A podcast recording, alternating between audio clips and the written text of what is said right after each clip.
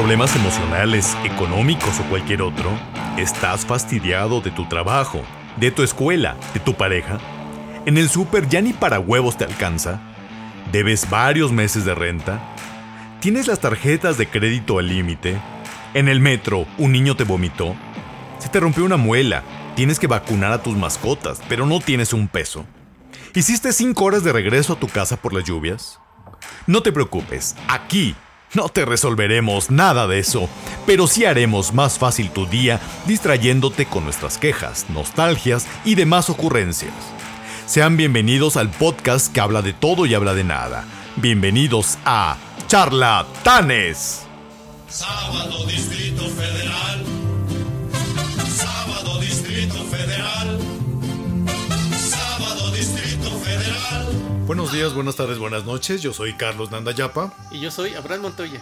Y en esta ocasión estamos ni más ni menos que en nuestro episodio número 10. Y abrimos un pequeño paréntesis, pero los charlatanes les dijeron, no confíen en la selección nacional. ¿Y qué hicieron? Absolutamente nada. A la menor provocación que vieron y la primera oportunidad que ellos olfatearon para decepcionar a su... ¿Cómo llamarle? A todos sus seguidores, lo hicieron sin titubear.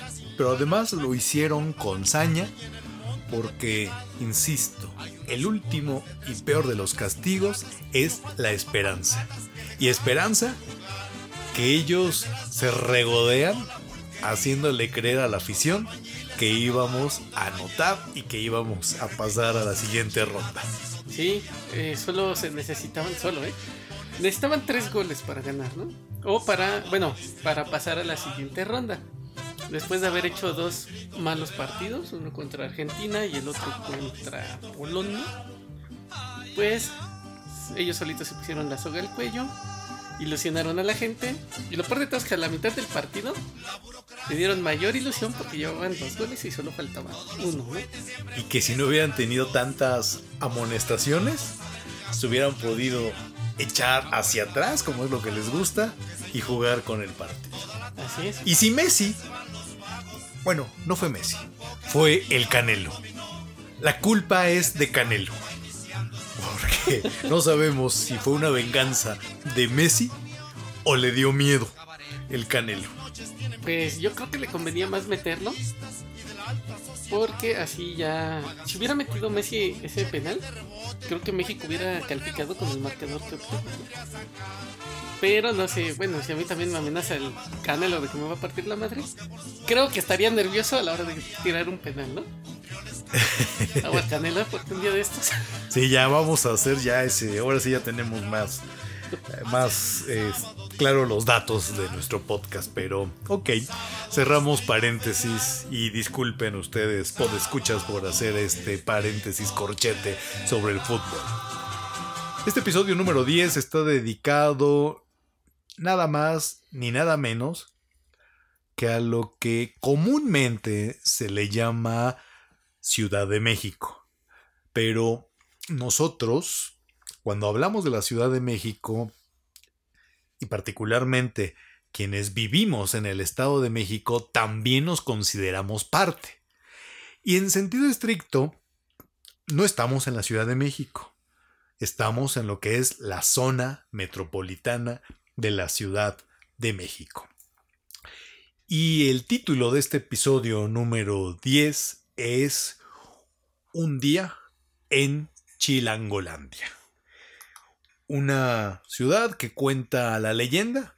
Fue fundada hacia el año del 13 de marzo de 1325, cuando uno de estos sacerdotes, después de haber seguramente consumido muchos hongos, tuvo una revelación del dios Huitzilopochtli y le dio la nada sencilla tarea de poner a andar a toda una tribu, a los mexicas, y cuentan que estuvieron andando como judíos errantes durante 100 años, hasta que finalmente se cumplió la profecía y a lo lejos atisbaron una águila sobre un nopal devorando a una serpiente.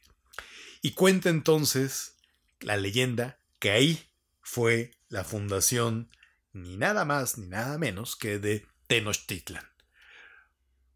Ciudad que con el paso de los años, primero en sentido estricto, se volvió una gran ciudad. Cuentan las crónicas cuando uno va de visita al templo mayor que los soldados españoles se maravillaban de cómo estaba diseñada la gran Tenochtitlan y que tenía una, un alcance, una dimensión que superaba por mucho a las ciudades europeas. Con el paso de los años vino la consumación de la conquista y entramos cerca de 300 bajo dominio español. ¿Y a qué va, vamos con esto? Pues que es una ciudad de rancio abolengo. No es una ciudad joven, es una ciudad que ya tiene sus años, tal vez no como esas ciudades milenarias que también sabemos que hay en el mundo, pero al menos tenemos cerca de 800 años en esta ciudad. Y hoy vamos a dedicar este programa a lo que Chava Flores, refiriéndose en una muy famosa canción, Sábado Distrito Federal, relataba y narraba muy bien la vida en lo que llamamos Ciudad de México y que nosotros abordaremos como lo que es la zona metropolitana de la Ciudad de México y nos decía Chava Flores, desde las 10 ya no hay dónde parar el coche ni un roletero que lo quiera uno llevar, llegar al centro, atravesarlo es un desmoche. Un hormiguero no tiene tanto animal. Y nada más un dato, Abraham, eh, la zona metropolitana de la, del Valle de México, en sentido estricto ese es el nombre, pues está conformado por 60 municipios, las 16 alcaldías de la Ciudad de México, estamos hablando de 43 municipios del Estado de México y uno en el Estado de Hidalgo. Y en total estamos hablando de 22 millones de habitantes. Una cifra considerable porque nos coloca en el lugar número 7 de la mayor área metropolitana del mundo y la segunda más extensa de América Latina, solo por debajo del área metropolitana binacional de San Diego, Tijuana. Esto en cuanto a su extensión.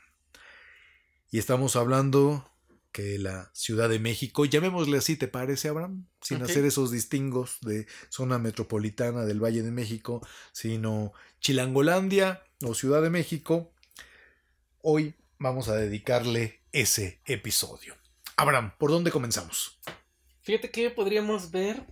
Ahorita yo retomaría ese punto que comentaste sobre la llegada de los soldados españoles y hacer una pequeña referencia tal vez como para exaltar un poco ese nacionalismo que, tengo. La Ciudad de México contaba por aquellos de 1521 con 300.000 habitantes. 300.000 almas. Exacto, ahí. Este... Que para ese entonces, pues no es una... No, era una de las ciudades más habitadas del mundo desde entonces. Fíjate, ya desde ahí teníamos esa... Desde ahí. Esa manía de. ¿Cómo se llama? De aglomerarnos, ¿no? Como. ¿Cómo se llaman estos dulces? Que, muéganos. Como muéganos. Y también nuestra mm, querida Tenochtitlan tenía un trazo que no tenían las demás ciudades europeas. ¿No? Tenía sus ejes de composición, tenía su ritmo, tenía jerarquías, tenía este.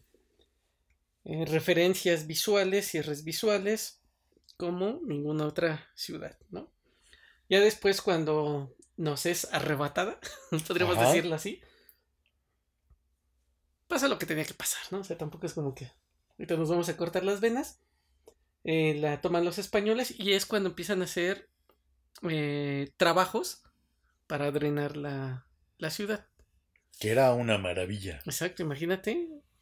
Yo me imagino al sacerdote, ¿no? Así de papi, ahí donde está ese lago, ahí quiero mi ciudad. Sí, sí, sí, imagínate ahí en a la hora de en el templo mayor, qué vista habrá tenido. No, pues imagínate el reflejo, ¿no? Del agua Sí, estando él allá arriba cortando cabezas. Sí. sacando corazones. Exacto. Y dijo, no, yo quiero, para Ajá. que no me distraiga, quiero algo alto, Sí. algo aquí en medio del laguito.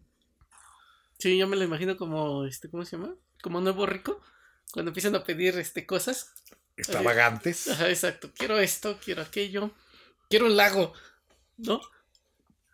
Entonces iremos al lago, ¿no? Y este, bueno, ya que fundan esta ciudad, pues tienen estas calzadas. Tienen la calzada de Tacuba, que es una de las más antiguas del mundo. Y un camino que al día de hoy, pues, sigue funcionando, ¿no? Que nos comunica la parte norte, porque acuérdense que el norte rifa de la ciudad Sí. con el centro, ¿no? Entonces podríamos comentar ese, ese trazo y haciendo referencia también a nombres, ¿no? Que no se olvidan, ¿no? O sea, no, no, no los dejamos atrás, ¿no? De hecho, a la fecha tenemos todavía estas referencias, el acueducto Exacto. que corre de lo que hoy es Avenida Chapultepec, que queda ahí como una reminiscencia de ese un pasado. pedacito, ¿no? Tenemos todavía, bueno, Tlatelolco, El templo mayor. Templo Mayor, o sea, realmente tenemos no solo los vestigios, sino quizá, como tú dices, todavía hay algunos indicios de los trazos primigenios sobre los cuales se fue levantando y construyendo y cambiando esta ciudad. Así es. Entonces, eso es interesante, ¿no? Porque tenemos, por decir, si no olvidamos nuestro pasado, pues podemos utilizar palabras o nombres, ¿no? Para que esto no se vaya al barranco del olvido. Podríamos ver, por decir, que tenemos la delegación Azcapotzalco. La, de la- la alcaldía ahora. Ah, sí, ya son alcaldías, son pero alcaldías. Fíjense que nosotros somos generación este X y somos necios y no nos gusta cambiar. Azcapotzalco, eh, Bueno, tenemos Chapultepec, que hace referencia a un nombre. Exactamente, allá. ¿Qué significa esta de los grillos? ¿Qué significa? ¿No es el Cerro del Chapulín algo así? Exactamente. Y también tenemos Y bueno, y otra El parque- alcaldía Cuauhtémoc, Cuauhtémoc, exacto. en honor precisamente. a- No Cuauhtémoc Blanco. Ni a la cervecería, aunque por ahí iba la cervecería Cuauhtémoc Moctezuma. ¿Recordarás? Sí, A Cuauhtémoc que le queman las patas. con aceite para que cantara dónde estaba el oro. Oro Sí. inexistente, ¿no? Eh, sí. A Moctezuma que se lo descalabraron. En una revuelta popular. Exactamente. y también tenemos, por decir, el Parque Tesosomoc, El Parque Tesosomoc. ¿no? Que también hace a a ese eh, precisamente era el señor de Azcapotzalco, si no Exacto. mal recuerdo. Tlatoani, ¿no? Y- Pero eran los reinos. Sí, había, este, si no mal recuerdo, cuatro. ¿no? Tlatelolco, el de Azcapotzalco, Tenochtitlan, y hay uno, un cuarto. Pero al final lo que estamos viendo es que las, un día en Chilangolandia es precisamente ser testigo de toda esa herencia cultural, esa herencia hasta arquitectónica que tenemos. Y un día en Chilangolandia es un día que yo creo que para aquellos que nos escuchan fuera de la Ciudad de México, yo creo que Chilangolandia es casi como eso, un parque de diversión en cuanto a que todo puede pasar en esta gran metrópoli. Y cuando digo todo, es todo. Y que es un extenso mosaico en donde tenemos precisamente la representación de todo. Y ya no digamos el centro histórico, que se nos va a merecer un capítulo aparte, pero el centro es el centro. Exacto. Y el centro es el corazón de esta gran metrópoli que es la Ciudad de México. Pero vamos entonces, Abraham. Tenemos una ciudad que tiene un largo pasado. Es, somos herederos de un sinnúmero de hechos históricos. Pero ¿qué más? Fíjate que caminar por las calles de la ciudad, pues puedes ir viendo una galería o un mosaico desde estilos arquitectónicos, ¿no? Y hay este huellas que ha ido dejando el tiempo.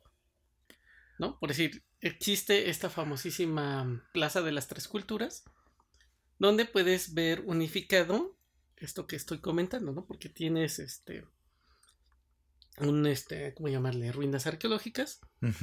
Tenemos una iglesia, ¿no? Que es novohispana. Y aparte tenemos estos edificios que corresponden a un movimiento moderno, ¿no? De vivienda. Ajá. Entonces, eso también lo puedes ver por si en esta calzada de... No me recuerdes de Pani. ¿no? De Mario Pani. Sí, ¿verdad? Sí, sí, yo también no mal recuerdo, son de Pani. Y tenemos eh, también sobre la calzada esta de Chapultepec, por donde está Televisa. ¿no? Pues ahí también puedes ir encontrando diferentes edificios que te podrían dar esta amalgama, ¿no? No es como andar en la periferia, como Santa Fe, que pues ahí, Sí, ahí no hay nada. ahí no hay nada. No había nada. No había nada, no había solo nada. basura. Solo basura y de eran- repente Era un empezaron. relleno sanitario, Era ¿no? un relleno sanitario y de repente, precisamente en estas mismas dinámicas de crecimiento de la ciudad, la ciudad tenía que extenderse. ¿Y dónde se extendió? Hacia allá. Exacto, ahí creo que los Hank, ¿no? Fueron los que hicieron ese. Pero dices algo interesante. Un día en la Ciudad de México, un día en Chilangolandia, es también quien quiere realmente conocerla, es caminarla. O es viajarla. Porque nuestra ciudad tiene una extensión impresionante, porque estamos hablando de 7.954 kilómetros cuadrados. Y en esos 7.954 kilómetros, como tú bien relatas, cabe distintos tipos de arquitectura, distintas jerarquías, Sí. y tú vas viendo cómo en esta ciudad pues se va estructurando espacialmente las jerarquías económicas, en donde está concentrada la gran actividad económica, que hoy es la parte financiera, la actividad comercial, lo que es la vivienda, y en la vivienda yo creo que ahí en algún punto habrá que dedicarle un episodio porque la vivienda en la Ciudad de México es todo un tema, pero desde la vivienda nueva que se fue detonando en las alcaldías centrales a partir de precisamente de este bando 2, creo, que en su momento Andrés Manuel López Obrador, cuando fue jefe de gobierno, mandató que las alcaldías que se tenían que redensificar eran las alcaldías centrales. Y ahí viene un boom inmobiliario muy importante. Y también la vivienda que se fue desarrollando en las zonas periurbanas y donde son auténticos palomares y donde hay una desarticulación pasmosa de lo que es la provisión de servicios, lo que son centros de trabajo y la gente que vive en estas zonas tiene que hacer auténticas travesías día con día para llegar a su centro de trabajo o a su centro escolar. Exacto. Pues creo que podríamos comenzar por ahí con cómo nos desplazamos en un día. ¿Cómo, cómo se desplaza un chilango, un chilango chilango De cepa. de cepa? ¿Cómo inicia su día desplazándose? A ver, maestro. Mira, lo inicia con la mentalidad de un campeón, de un ganador. Porque, uno, se tiene que levantar tempranísimo. Porque para llegar del punto A al punto B, te vas a encontrar mucho tráfico, mucho tránsito vehicular. Entonces debes de calcular en tu día a día que puede pasar algo Este, algún... Sí, aquí todo puede pasar. Exacto. Desde que se volteó un carrito de tamales. Y eso es lo barato. Ajá, hasta un accidente, un choque. Un algún- choque. eh, recordarás en el 2008 se escapó un elefante en la México Pachuca de un circo que estaba ahí. Ah, sí, cierto. Nuestro sentido homenaje a la elefantera una elefanta. Ajá. Y ¡pum! chocó con un camión. O sea, imagínate Sí. el shock de la familia. El papá salió a hacer su trabajo. O sea, ¿quién te iba a decir que tu papá iba a morir embestido por un elefante? En la Ciudad de en México. la Ciudad de México. y pasó. Entonces, como dices, tienes Sí. que levantarte con una mentalidad de campeón. Exacto. Tu desayuno de campeones, ¿no? Que ahorita veremos ese tema. Sí, ese tema. Porque si no, no, no vas a arrancar bien, ¿eh? Sí. Necesitas combustible para hacer tu, tu recorrido. Vitamina T. Exacto. Tacos, tortas, tamales. Tamales, tostadas. Exacto. Entonces, una vez que tú ya te mentalizas a que vas a hacer un, mucho tiempo y dices, ok, me voy a levantar con tiempo, me voy a desplazar, voy a ir a tomar mi camioncito y cuidadito y salía cinco minutos tarde. Sí, porque un minuto Sí. marca una diferencia exponencial. Exacto. Nos iríamos en una relación 1 a 5, casi casi. Entonces, salir tarde puede ser todo un pecado. Pero es igual para todos, Abraham. Yo diría que sí.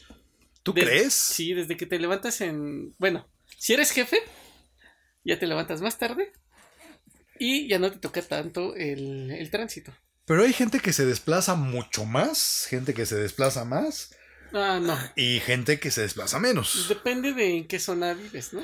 Exacto. Si o sea, vives- esta persona que tú estás diciendo que debe ser la mayoría, Sí. ¿dónde vive?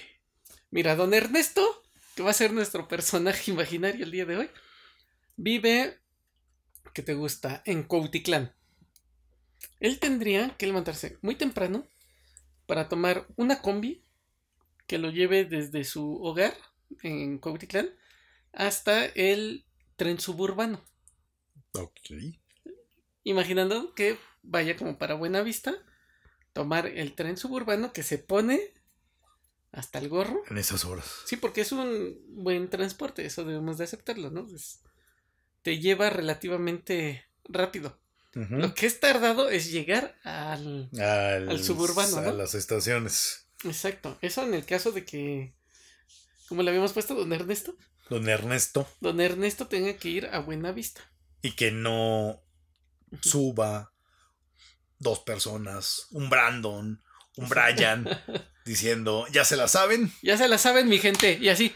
Exactamente. Entonces, pues este podría ser de los afortunados de la periferia, ¿no? Porque hay de periferia a periferia. Exacto. Y si don Humberto, que vive casi por Tepozoclán, que tiene que ir al toreo, él no va a ir en suburbano. No. Él tiene que tomar un camión o un microbús que lo lleve.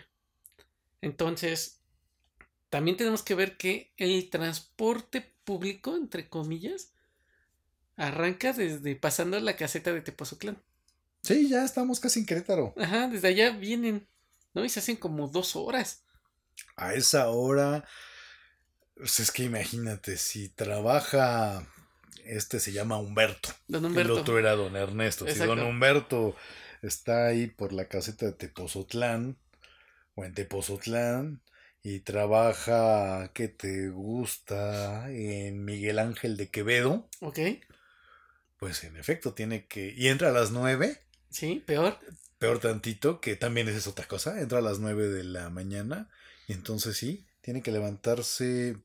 Uy, ¿qué te gusta? ¿Cuatro y media? Más o menos, ¿no? Porque en Cuatro lo y que media se si se baña.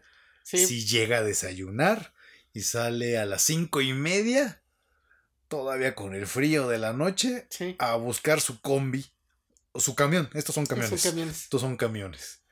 Cinco y media, yo creo que todavía pasa un, moviéndose todavía esto. Exacto, por eso la gente de que vive más en las afueras es la que llega más temprano. Sí, porque sale a las 6, ya no llega. Exacto. Porque estaría haciendo propiamente desde allá de Tepozotlán hasta el Toreo, que te gusta, una hora y Y cuarto. No, yo creo que hasta más porque, Mm, o sea, todo el periférico se llena, todo se llena. ¿no? Hasta el segundo piso se llena, Sí, ¿no? sí, Es- sí, parece el estacionamiento más grande del mundo a veces. Estaría haciendo hora y media, siete y media. Sí, tiene- Llegar al toreo. Y del toreo es ir hasta ahí con toda la raza, Sí, que no es de las más eh, saturadas, porque ahorita que vayamos, por ejemplo, Pantitlán es otra cosa, sí. pero llega a siete y media, que no tenga boleto, tiene que formarse, O su 745, tarjetita, ¿no? no, lo que recarga su tarjeta. 745 que esté tomando su metro. Tiene que bajar en Hidalgo. Y eso si no hay una falla en la red o alguien no sabe en todas las vías. Exactamente. Y que ahora está fallando el metro, pero con ganas. Exacto. Cualquier cortocircuito. Y después de Hidalgo, tiene que hacer ese transbordo, que es complicado. La gente de provincia no sabe de lo que estamos hablando. Moverte en la estación Metro Hidalgo Sí, a las 8, 7 y media de la mañana es un reto. ¿Te equivocas? De verdad, podcast de escuchas de, de provincia, no vayan a ir al Metro Hidalgo porque se pueden perder y nunca más los vamos a encontrar. exacto. Ahí los vamos a encontrar 20 años después, ya con la barba así, Exactamente. ¿no? Y alimentándose de sabrá Dios qué. Y tiene que transbordar a la línea verde, que es Indios Verdes, Peor. CU.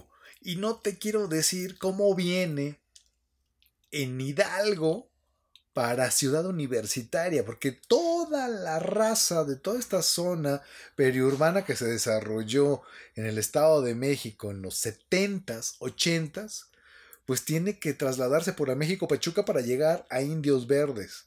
Y son millones de personas que hacen eso. Entonces es subirte al metro, que ahí también Ajá. hemos sido innovadores y tenemos ya muchas técnicas para subirnos al metro. Ah, exacto. Desde el más burdo que llega a golpear hasta los que entran de espaldas. ¿Los has visto? Sí, exacto. ¿Los has visto ah. así? Que se van metiendo así, meten las manos ahí al marco de la puerta y se van haciendo. Hay unos que se meten hasta por las ventanas, ¿has En visto? algunos casos sí. ¿Ya extremos? Sí, sí, sí, en unos casos extremos. Entonces estamos hablando que son 7.45. Sí, apenas llega a las 9. Exacto. Y como tú lo, bien lo dices, todos los que somos del norte y tenemos que usar el metro, por lo regular llegas al toreo. ¿No? O estas estaciones, eh, ¿cómo le llaman ustedes? Los arquitectos, los, sobre los que se distribuye el- todo lo demás. Estas, ah, pues estos centros mm, son como nodos. Ah, ok. O sea, estamos pensando en Toreo. Esta zona norte. Exacto. Indios verdes, ¿no? Indios Verdes es otra. Sí. Pantitlán, que es. No sé, esa ¿no? es la top de la top de la top.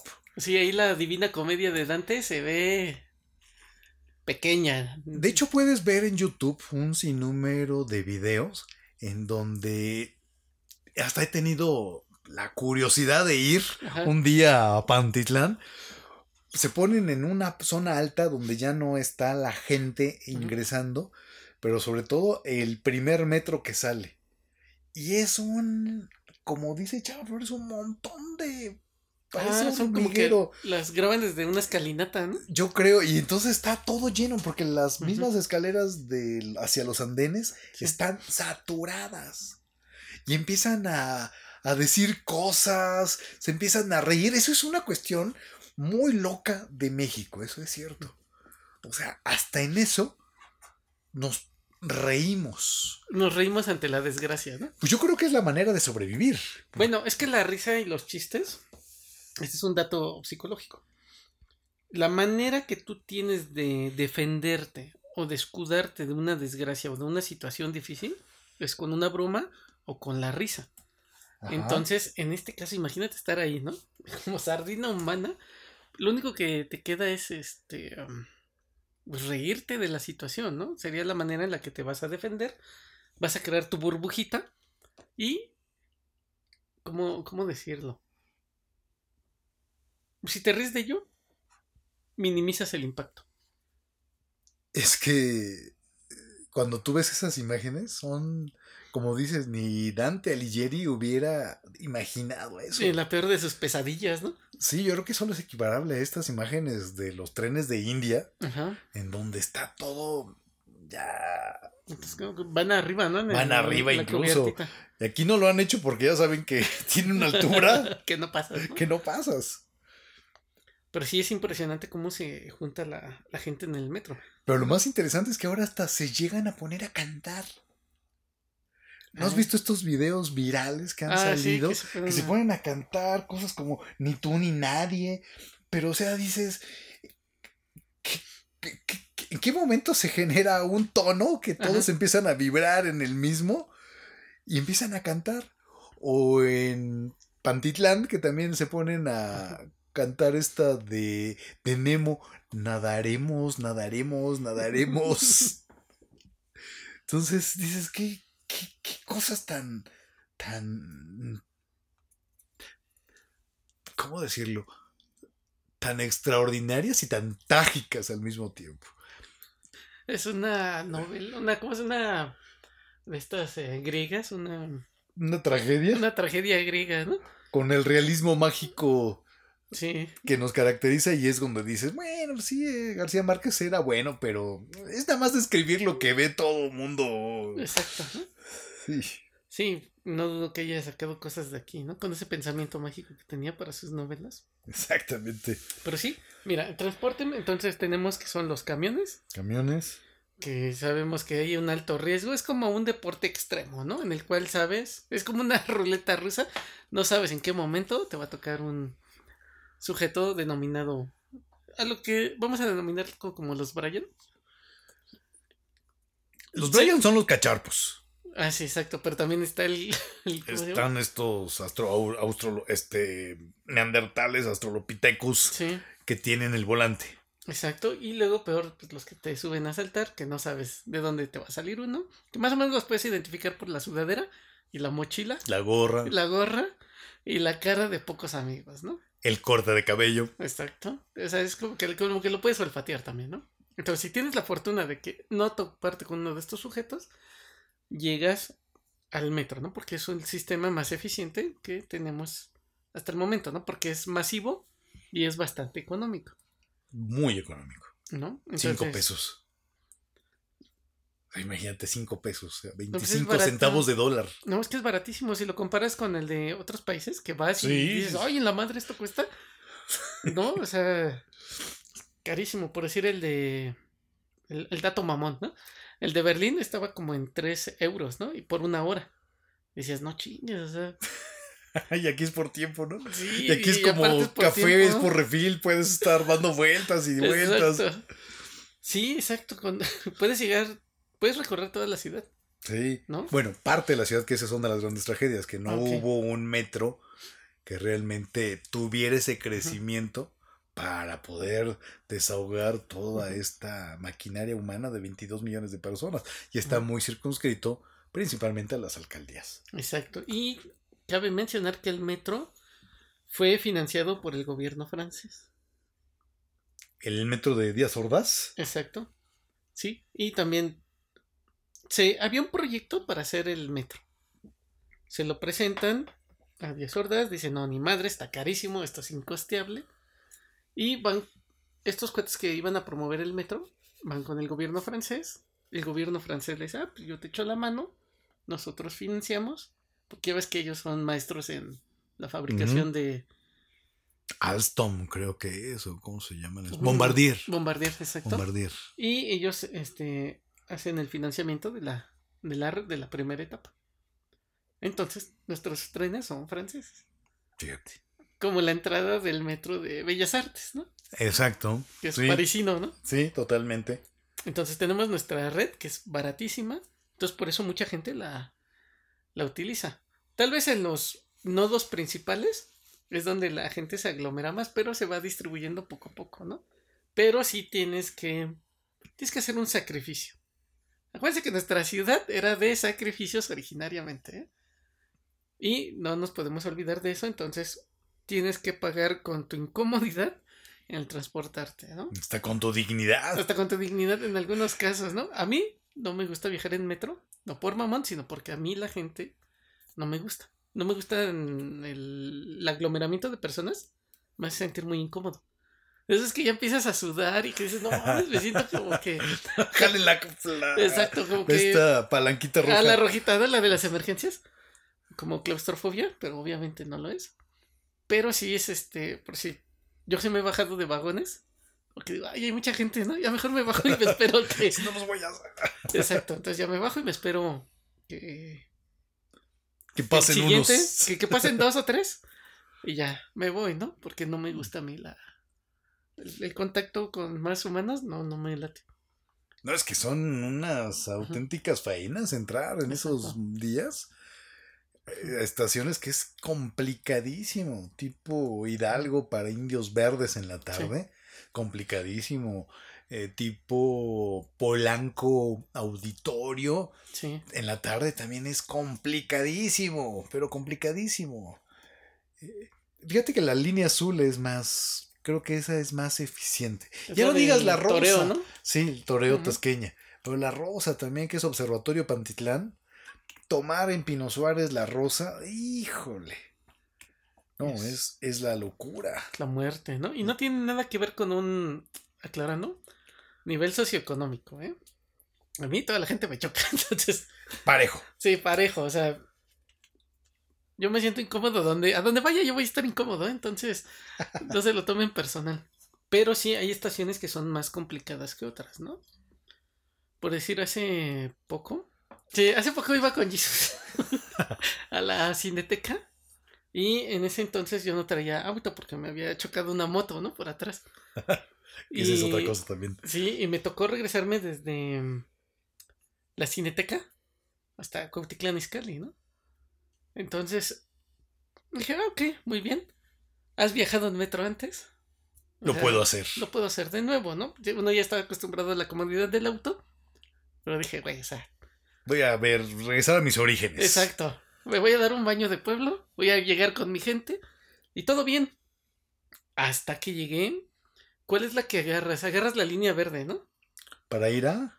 de la Cineteca Coyoacán Ah, sí, para sí, el sí, norte sí, sí, y transbordas en pues, precisamente Pues Hidalgo. en Hidalgo y te vas para el Toreo. Exacto.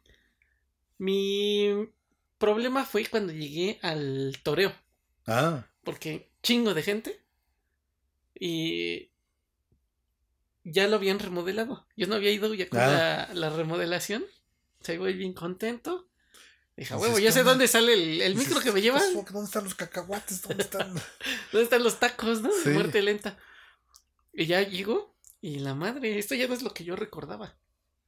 sí, porque la intervinieron fuerte. Ajá, exacto, yo verdes. Dije, no, me voy a poner chingón, voy a sacar mi ultra instinto de arquitecto. Debe de haber señalización. Y sí llegué a la, a la señalización. Y este. Y ya, llego a la. a donde están los, las combis, camiones, micros. Sí. Ya me subí al micro, ¿no? Al, al Iscali. Dije, ah, pues este es el que en mis tiempos, este. Me llevaba seguro. me llevaba seguro, ¿no? Este era el, el que me gustaba ir. A mí no me gusta manejar. A mí me gusta más que alguien maneje por mí, ¿no? Ah, mira. Pero, este, o sea, no me incomoda el, el- el transporte público. Lo que me incomoda es la gente, ¿no? Estar con mucho. Entonces ya me subo al, al micro. Son estos que des- dice un, dos, tres. Iscali, ajá. Iscali, ah. O sea, ¿Los ya. moraditos? ¿O azules? pues, según yo eran verdosos azules, ya no me acuerdo qué color tenían. Es que aparte, bien pinche oscuro ahí en el, en los andenes. Sí. Entonces, pero pues el letrero es el pues, universal, ¿no? Ya lo conoces, ¿no? Ya me subo a la Bueno, el camión, en el micro. Ya le pago. Y me dice, oye, pero voy a salir en media hora, ¿eh? Yo pensé que me estaba cotorreando el güey este, ¿no? Y efectivamente, media hora después salió porque ya era noche, ¿no? Veníamos a la altura de Echegaray Sí. el microbús lleno, hasta la madre. Entonces ahí fue cuando ya me empezó a... A dar la ansiedad. La ansiedad. a- ah, Y no dices, manches, "Ay, ya mucha gente, bájense, mucha gente". bájense. No, y aparte, este, todos apretados. Tú ibas sentado. Sí, yo iba sentadito. Porque pues yo agarré desde. Y además hay técnicas para que tú puedas ir sentado, porque tienes que irte pegado a la ventana. Sí. Para que así si llega la viejita, la señora, tú estás viendo la ventana, la calle. Y dormido, Entonces, ¿no? sí, y Además. dormidos. Sí, nada de que. Y luego llegan ahí casi tambaleándose y así para que les des el lugar. Dicen, no, no, no, Sí, no, no, no, yo no, iba no. casi los de hasta atrás. Sí. Iba sentado a la ventana. Pues digo que se empezó a llenar mucho. Y yo, ay, en la madre, no me gusta mucho la. Pues estar rodeado de tantas personas, ¿no? Y menos en un espacio tan pequeño. Y dije, no, ya, chingue su madre. Y más o menos a la. Ya la había pagado a Stizcali, ¿no? Pero ahí subiendo las torres de satélite. Que ves el sitio de taxis. eh, No, pues vi una parada y en chinga le toqué. Y ahí me bajé. Así ya todo así. Ya ah, respiraste. Sí, exacto. Porque te digo, no tiene nada que ver con el nivel socioeconómico de las personas. Más bien es el espacio. O sea, mucha Que gente. te sofoca. Sí, y luego el ruido no me gusta. Porque todos venían hablando, unos venían contando chistes, riéndose. Una señora gritando, ¡ah! Ya sabes. Y Sí. yo, no, no manches, esto ya es mucho para mí. Entonces ya me bajé y ya me, me tuve que ir en Uber, ¿no? Pero, por decir, ahí ves también una, ¿cómo, cómo llamarlo? Un mosaico de personas, ¿no? En el transporte público. No, es completamente, completamente. Y más en el, en el metro más. Sí, ahí te encuentras de todo. Te ¿no? encuent- Tal vez no tanto de todo, porque sí nuestro país, creo que a diferencia de otros en donde sí efectivamente van los altos ejecutivos, nuestro país sí creo que tiene tristemente muchos estigmas. Y como que ir en el metro es ya, para ciertos segmentos, puede ser ya como una cuestión ya que no es bien vista. Que no es bien vista andar en metro. Que no es bien visto ir en micro. Que no es bien visto andar en transporte público. Porque en esta ciudad, precisamente de tan amplios contrastes, Sí, tenemos la gente que anda en los carros más lujosos del mundo, sí, seguido de un montón de guaruras, sí. y otros que efectivamente tienen que ir sufriendo las de Caín en este transporte público tan ineficiente, tan malo, tan inseguro, Sí. porque si vas y tan concentrado es porque precisamente no, pre- no se hizo esa planificación. Es que había un transporte público antes que era operado por el por los distintos gobiernos. Ajá. Pero después vino una huelga y se improvisó un transporte por privados, que es el que prevalece al día de hoy. Y que ya son mafias, ¿no? Técnicamente. Pues te acuerdas que teníamos también el, gran sindicato de la. Ruta 100. Exacto, la ruta 100 que te llevaba hasta el CSH Naucalpan también, ¿no? Creo que por ahí pasaba. Pues en su momento. Ah, Bueno, mejor esto no lo digo porque si no puede ser usado en mi contra. Sí, vamos a exactamente. Mejor eso no lo digo. Pero sí, la Ruta 100 tenía fuerza. Y después empezó hacia principios de los 90. Empezaron a surgir los micros. ¿Te acuerdas? Que había una financiera que se llamaba Abre, Jabre, que fue los que inundaron la Ciudad de México de microbuses. Sí. Porque además, estamos hablando de una ciudad que tiene millones de habitantes.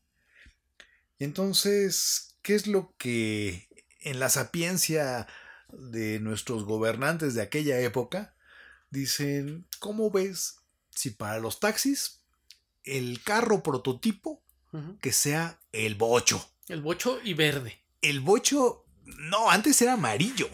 Ah, sí, el verde cierto. estás hablando ya cuando Era era, ecológico. Amarillo con letras negras, ¿no? Y anteriormente, si no mal recuerdo, era un rosa, todavía muy atrás hacia los setentas. Yo me acuerdo de un cocodrilo. Ah, bueno, del ese todavía era sesentas, cincuentas.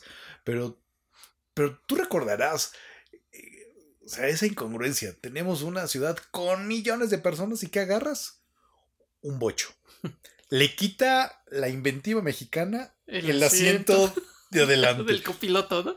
Obviamente, ¿qué te importaban los cinturones? No, no, no, No, no, no, nada, no, no, órale. Ni un mecate, ¿dónde agarrarte? No, cuando frenaba, y clásica señora que iba con la canasta del mercado, iba a dar hasta enfrente. Luego, ¿qué más tenían? tenían esa. Este mecanismo casi como del doctor Chunga Ajá. para abrir las puertas. ¿Recuerdas? Ah, con los lacitos. Los sí. lacitos, sí, Sí. sí, sí. Y cuando los empezaron a saltar, recordarás que también en los bochos se ponían como un blindaje alrededor del asiento del copiloto, del piloto. Un metal desplegado, ¿no? Sí, sí, sí. Y había como un huequito donde podías meter el dinero y ya lo agarraba él. Exacto, la seguridad ante todo. Pero Mira, con- taxímetro. Ah, sí. Yo ya no recuerdo desde cuándo ya no tomo un taxi de taxímetro. Yo habrá sido hace como cuatro años. Pero está, ¿estás de acuerdo que va también en desuso con todas estas aplicaciones? En Sí. desuso. Y luego otra cosa de incongruente del transporte público, las famosas combis. Ay, eso es una. Bueno, a mí. Te digo, si el transporte público fuera seguro, yo no tendría ningún problema, en subirme. Y es más, hasta me podría aguantar lo de la gente, ¿no? que no, no me gustan las aglomeraciones. Pero, este, sí, las combis son todo un caso. Pero las combis primeras eran de Volkswagen, ¿te acuerdas? Sí, exacto. En los ochentas estaba lleno y plagado. Esta combi de hippie, ¿no? Sí, de la de... De la clásica, ¿no? Sí, del... ¿Cómo se llama el perro? El Scooby-Doo. El Scooby-Doo que iba con todos los hippies en su combi, ¿te acuerdas? Exacto, de robachicos, ¿no? Sí, exactamente. Sí, no, no, no. Esa era una cosa así horrible. Pero entonces tenemos las combis. Tenemos las combis que también, a diferencia de otros estados, las de aquí creo que son las peores. Hace no mucho fui a San Cristóbal de las Casas. Ajá. No, no, no, no, no, chulada de combis, ¿eh?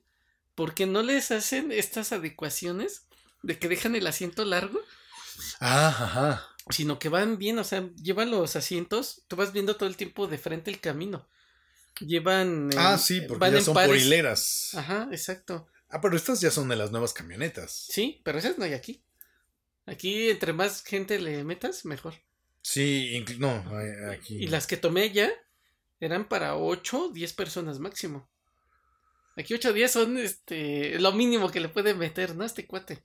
Sí, completamente. Entonces tenemos esas combis que son las de Robachicos, las de Scooby-Doo, ¿no? Y hacen esta adecuación de que dejan un asiento largo, largo, como la cuaresma, diría Polo Polo. Ajá. Tiene sus dos laterales y los dos, eh, uno posterior y uno que le da la espalda al chofer. Ahora, sentarte atrás del chofer, dándole la espalda, Uy, ¿te acuerdas que eran unos mareadotas? era entre mareada, porque vas viendo todo de espaldas, y segunda, aquí aplica la de Spider-Man, ¿no? Un gran poder. Conlleva una gran responsabilidad. Sí, porque te toca pasar los pasajes. Ah, es cierto, sí, es cierto, sí, es cierto, clásico. Exacto. Clásico, sí, sí, Y- cierto. Si la puerta está fallando, el güey que va junto a la puerta luego le toca abrir, ¿no? Ya ves que traían la, la palanquita. Sí, Y porque tenía también su diseño, sí. También sí, ya, ya verías. Una adecuación ahí media chistosona, ¿no?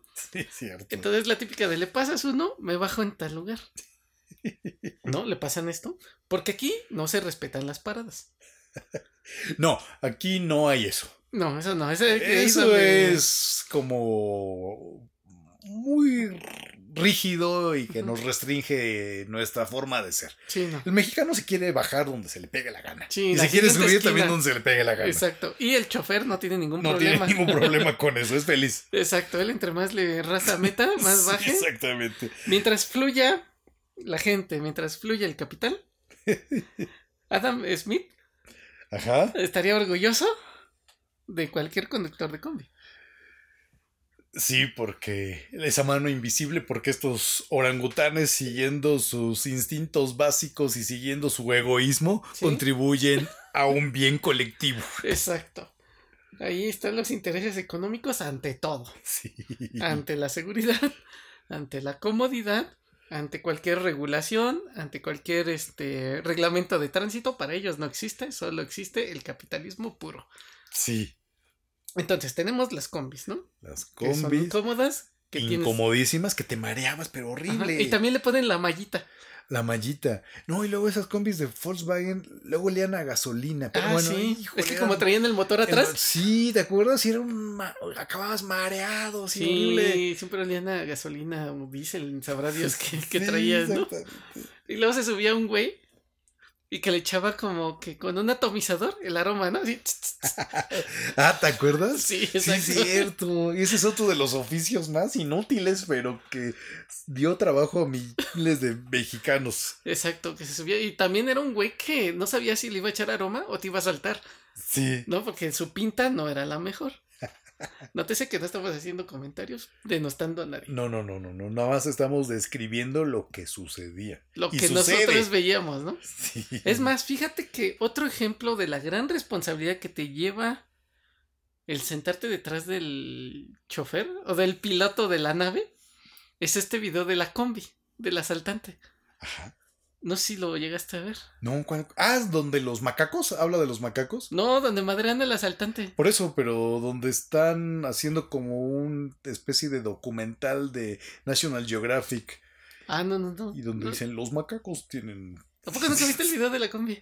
Sí, sí lo he visto, pero es que de ahí sacaron Ah, muchas versiones. Ah, sí, con rolas de rock y demás. sí. El chavo que va atrás del, del chofer, del piloto. Ya ves que, a ver, vamos a describir este video para los que no lo vieron. Es una cámara que no sé por qué la pusieron adentro de una combi, en la esquinita. Así como de video porno. Que tienen ahora, entiendo que es como. Por seguridad, ¿no? Sí. Y no ¿Eh? sirve para nada porque. Pues no. Bueno, nos dio grandes Bueno. alegrías en medio de la pandemia. Sí, de hecho. Sí, creo que lo fue lo que le trajo esta- estos aires de esperanza a la ciudad, ¿no? Sí, sí. Eh, Entonces, se van a. Está la combi, está así, la, la vista en picada. Se ve que le- dos chacalones, Do- dos Brian. dos Brian, le hacen la parada a la combi. La combi, haciendo caso a su instinto de necesito ganar más, Más dinero. les hace la parada. Se sube uno, que era como el chalán del asaltante. Y el que traía el arma. no, más bien el, el primer pendejo que se sube, porque eso es, un pendejo. Empieza a soltar el speech, ¿no? Ahora sí, ya se ya la se la saben. saben. Pero no vio que su compañero se quedó abajo. Sí, todavía no se subía el otro güey. El de la combi ve y se arranca, ¿no? Entonces ya se va a bajar el chalán, pero el que va atrás del piloto de la nave, del navío, de la nave del olvido, Sí. le dice, "Ey, ch, ¿a dónde vas? ¿Por qué te vas? Despídete bien, ¿no? Y lo jala. Y ya lo entre ya lo todo- mete entre todos. Pero sí. es que se ve bien curioso, porque todos se quedan así de, ay, ¿qué vamos a hacer? ¿No? Ya valió madres esto. Lo jala este güey. Y como si hubiera alguna conexión telepática. De un de repente se dan cuenta así de. El que está armado ya se quedó ahí atrás. y este, Y este güey y este chagón no tiene nada. no tiene nada. Sí, solo su camisita de tirantes. Que era la Exacto, que una blanca, ¿no? Blanca, sí. Imagínate. Te levantaste a las 5 de la mañana. Ahí venía don Ernesto, ¿no? Y don Ernesto Humberto. Y don Humberto. se le tuvieron que levantar temprano, van y trabajan tal vez en algo que ni les gusta. Tienen que hacer un recorrido larguísimo. Sí, Tal vez su economía es al día. seguramente. Tú necesitas sacar esa frustración con alguien. Y, y te lo pone alguien- Dios en ese momento. En ese momento Dios te guiña el ojo así de, mira, papi, ahí te va este regalo. ¿no? Exactamente. Le ponen una putiza bien merecida, ¿eh? Y le salió barato. Sí. y luego salió el segundo video donde está una combi atrás y donde ya lo bajan así todo madreado y todavía lo desnudan ¿no? en la calle. Sí, que esa es otra tradición aquí, no sé por qué los encueran. Exacto. Sí. Es para dejarlos este más indefensos aún, ¿no? De lo que ya Sí, estaban. Más indefensos, sí, total. Entonces, ese podría ser un ejemplo de que no cualquiera puede ocupar ese lugar, ¿no? Atrás del chofer. Ya estás el chofer, cierto. Y luego, bueno, aparte de estas combis, tenemos los camiones que antes les llamaban los chatos, ¿no? Algo así. Los chimecos. Los chimecos. Los chimecos, los guajolojets, los guajoloteros, Exacto. los pitufos, los delfines. Que también olían a gasolina. Y No, y tenían hoyos en el piso, ¿te acuerdas? es que usaban una lámina, entre comillas, antiderrapante, de esta que tiene como rombitos y Sí, diamantitos. pero que es de un milímetro, no sé qué y con- grosor. Y con el tiempo se va desgastando. Y sí, luego ibas caminando y veías, y veías el asfalto en movimiento, ¿no? Sí. Y peor si se te sentabas en la llanta. Ah, que tienen este como periquera, que vas así como perico. ahí. Como más periquero y este cabrón, que lo que menos tienes cuidado, se volaba los topes Y ahí y tú eras. ¡pras! ¿no? Así como turbulencia de avión. ¿No? Y la, la primera vez que yo viajé en avión y sentí las turbulencias. Dijiste, ah, Ah, es como viajar en camión, Como viajar a Cuautitlán. Exacto, sí, pues uno comparas con lo que conoces, ¿no? Sí. Yo lo único que conocía pues, era viajar en camión, ¿no? Entonces era así, de, ah, no me siento como que en esos camiones. Pero estos, y aparte, hasta atrás traían el asiento largo, El largo. que abajo guardaban Traían las bocinas, los utensilios para lavar, el de la camión, limpieza, ¿no? La sí, cubeta, ¿no? La cubeta clásica. Y peor aún, si la chingada puerta de atrás no funcionaba, le Ay. ponían la, la cubeta, ¿no? Ya ves que tenían los Sí, escaloncitos. cierto. Y era. Ay, y era. Y peor cuando iba lleno el, Sí. el chingado camión. Porque te Y era bajarse por enfrente. Decías, no, no, no, no. Para los que nunca han viajado en camión, un camión que te gusta que tenga como 10 metros de largo, No, no creo, sí. unos 8. Unos 8 o 7. Bueno, 8 o 7 metros. Lleno. Todos los asientos ocupados, haciendo doble fila, recórranse para atrás porque todavía hay lugar. Y esa es una de las grandes teorías. Que ni las teorías de cuerdas, Ajá. ni los hoyos negros. Solo los microbuseros lo conocen. Todo cabe atrás. Atrás hay lugar. Exacto. Aquí, este, la materia no sigue las leyes de la física. Sí, es como un universo paralelo ahí muy Ajá. particular. A nosotros nos enseñaron que dos cuerpos no pueden, no pueden ocupar mismo, en el mismo momento. estar en el mismo espacio. Pero eso no vale para el conductor del microbús. Como no tuvo esas clases, Exacto. Ah, puede ser posible, ¿eh? por eso la puede aplicar, ¿no? Como no tuvo esa- ese día faltó, ese día faltó, entonces no la conoce. Si no la conozco, no existe no para mí. aplica. Exacto. Mi micro no aplica las leyes de la física. Exacto. Es más, hay un meme bien chistoso de un átomo que está ahí con su corbatita y su portafolio.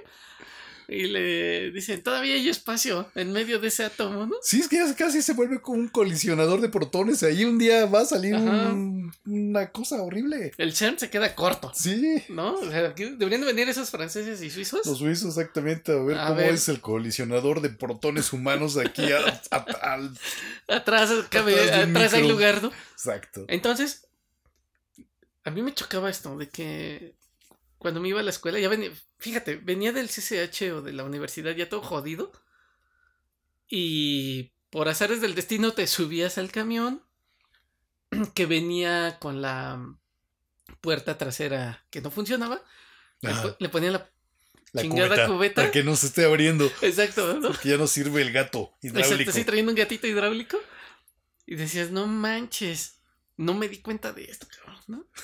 Porque si te tocaba como que en medio y veías que estaba, mm, que no funcionaba la puerta, te hacías menso y ya no te recorrías. A Sí. menos de que viniera la indicación suprema del frente de para atrás, putos, ¿no?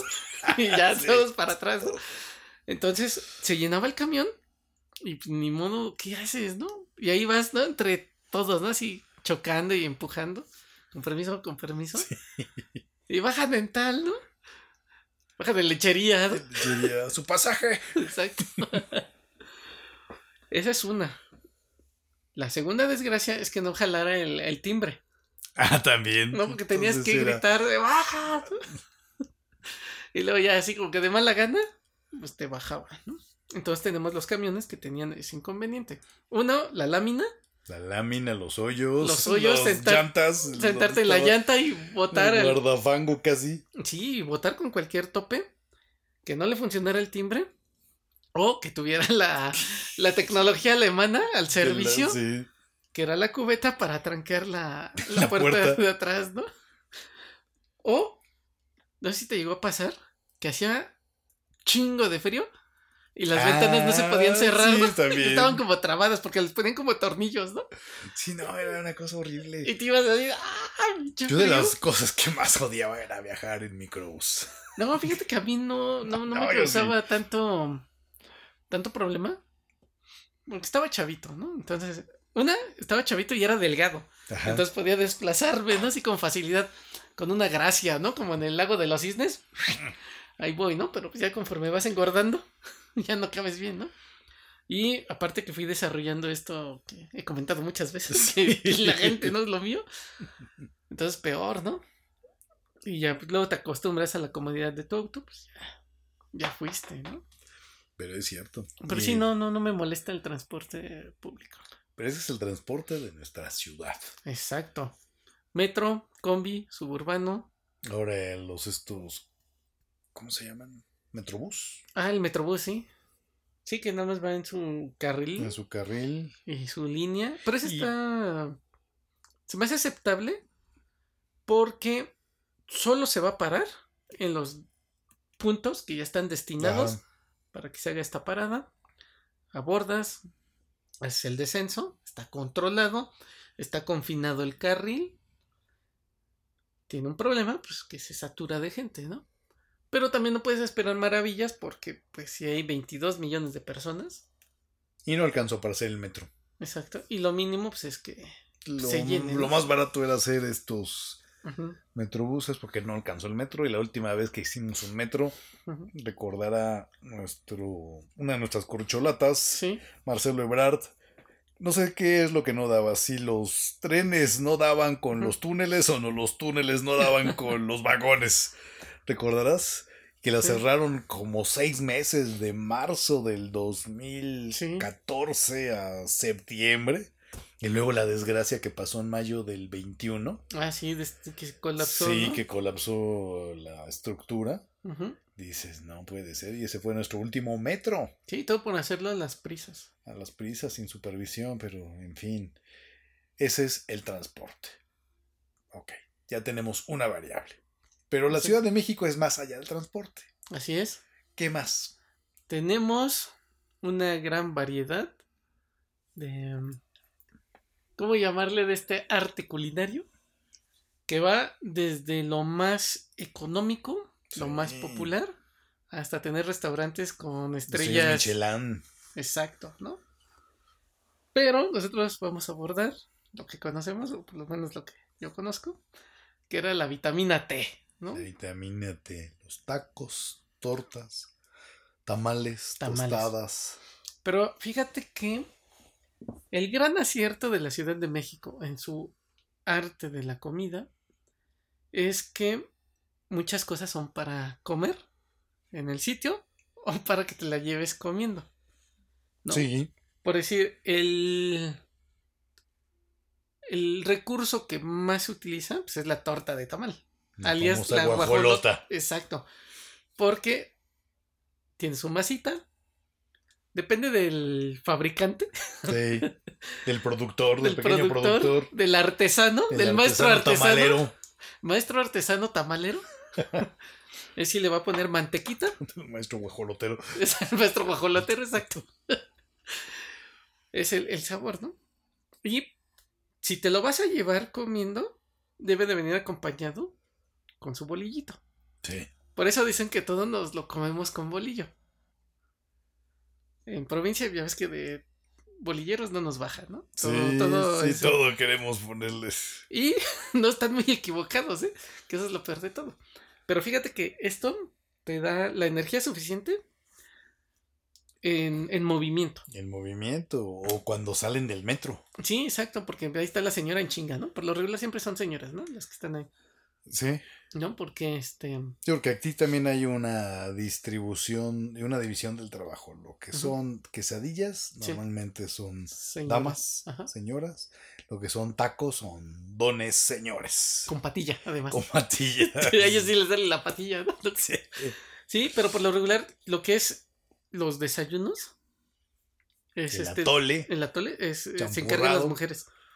¿No? Y ya lo que es este de mediodía para arriba, los hombres. Porque también los de las tortas son hombres, la gran mayoría. Sí. Pero esos güeyes no se pueden en la mañana. No desayunas una torta. ¿Te la comes? O te la meriendas, Las te la cenas, cenas. ¿no? Sí, tenemos nuestros... y si pides una grandota y te la parten la, para el recalentado, ¿no? La cubana. Exacto. Ay, la torta cubana ahí en- cerca de la oficina, que no puedo eh, decir la, la ubicación exacta. Ven unas tortas cubanas, pero así gigantes, parecen Gigantescas. tortugas, ¿no? De esas caguamas. Sí, siempre que compramos, voy con Alex y él se come la mitad y yo me como la otra, porque Ya con no, una. no. Sí, no, están enormes, están así bien gruesotas. Pero bueno, regresamos a la torta de tamal, ¿no? La torta de tamal es muy conveniente porque te la ponen en tu bolillito, seleccionas el tamal, que es verde, los clásicos, el, el más socorrido es el tamal verde. Luego vendría el de rajitas. De rajas también es bien bueno, las Es- tortas. Sí, con- pero el de rajas debe traer queso. Sí. Si no trae queso, aunque No. traiga de rajas y si llame Es de rajas, no es, Es de rajas. no, no, no, ese no lo compren. Sí, exacto. Ese agarran, lo avientan Ese al piso imitación. y dicen, ¿qué mierda es esta? Y se van con otro tamalero. Pero debe traer quesito. En sus diferentes variantes, ¿no? Y luego tenemos el de mole. El rojo. Que, ajá, hay unos hasta de chile rojo, de morita Ah, bueno, ya cuando vas a. y el de dulce, ¿no? Que son los El más. famoso de dulce, sí. Bueno, y de- faltan los oaxaqueños. Los oaxaqueños, que ese es más carito. Pero ese, el, el oaxaqueño tiene que consumirse en casa. No es de calle. Sí, porque ese no lo puedes abrir. Sí, ¿no? Porque es un desmadre. Porque La hoja de plátano está como en varios pliegues, ¿no? pliegues. O sea, exacto. como los surus japoneses. Sí, no, entonces sí. Papiroflexia en su máxima expresión Sí, para que envolver el alimento ahí en tu en tu platito. platito de unicel que te dan. Exacto, debe ser sentadito. Ese no viaja. Ese no viaja. El tamal oaxaqueño no es viajero. El- Sí. Y si lo es, acaba mal. Exacto, sí, es que es delgadito. ¿No? Luego es grasoso. Bueno, no es grasoso, sino que está sudado. Suda. Ajá. Entonces, si lo tratas de agarrar, ya, ya. Sí, ya fue el gimnasio, viene Ya, sudadito. ¿no? exactamente. Y la torta tamal, pues no, esa se adapta, ¿no? Se amolda a tu mano. Sí, sí. Y puedes ir caminando y consumiéndola al, Y al consumiendo. mismo tiempo. Sin ¿No? tanto lío. Exacto, entonces esa es la gran ventaja que tiene la, la torta de tamal. La famosa torta. Pero hay más que tortas. Pero hay más, exacto. Supongamos que te toca salir de tu oficina, ir al punto B, podrías encontrarte unas quesadillitas.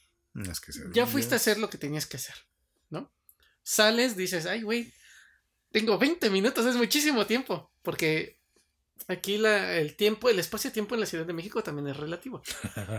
¿no? Este, por decir, una vez que andaba en Guadalajara, este, por cuestiones de la chamba, dije, oye, ¿cuánto me tardo en llegar al centro desde aquí?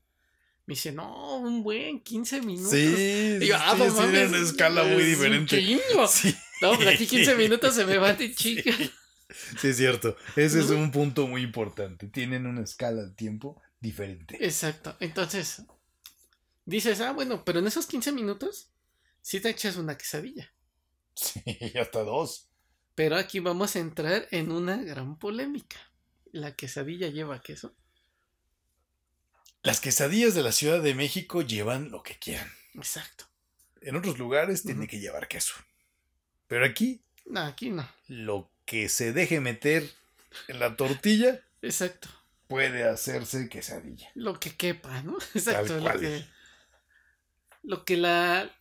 ¿Cómo? cómo? O sea, puedes hacer cosas tan ridículas como una quesadilla de pizza. Sí. Eh, ¿Qué más?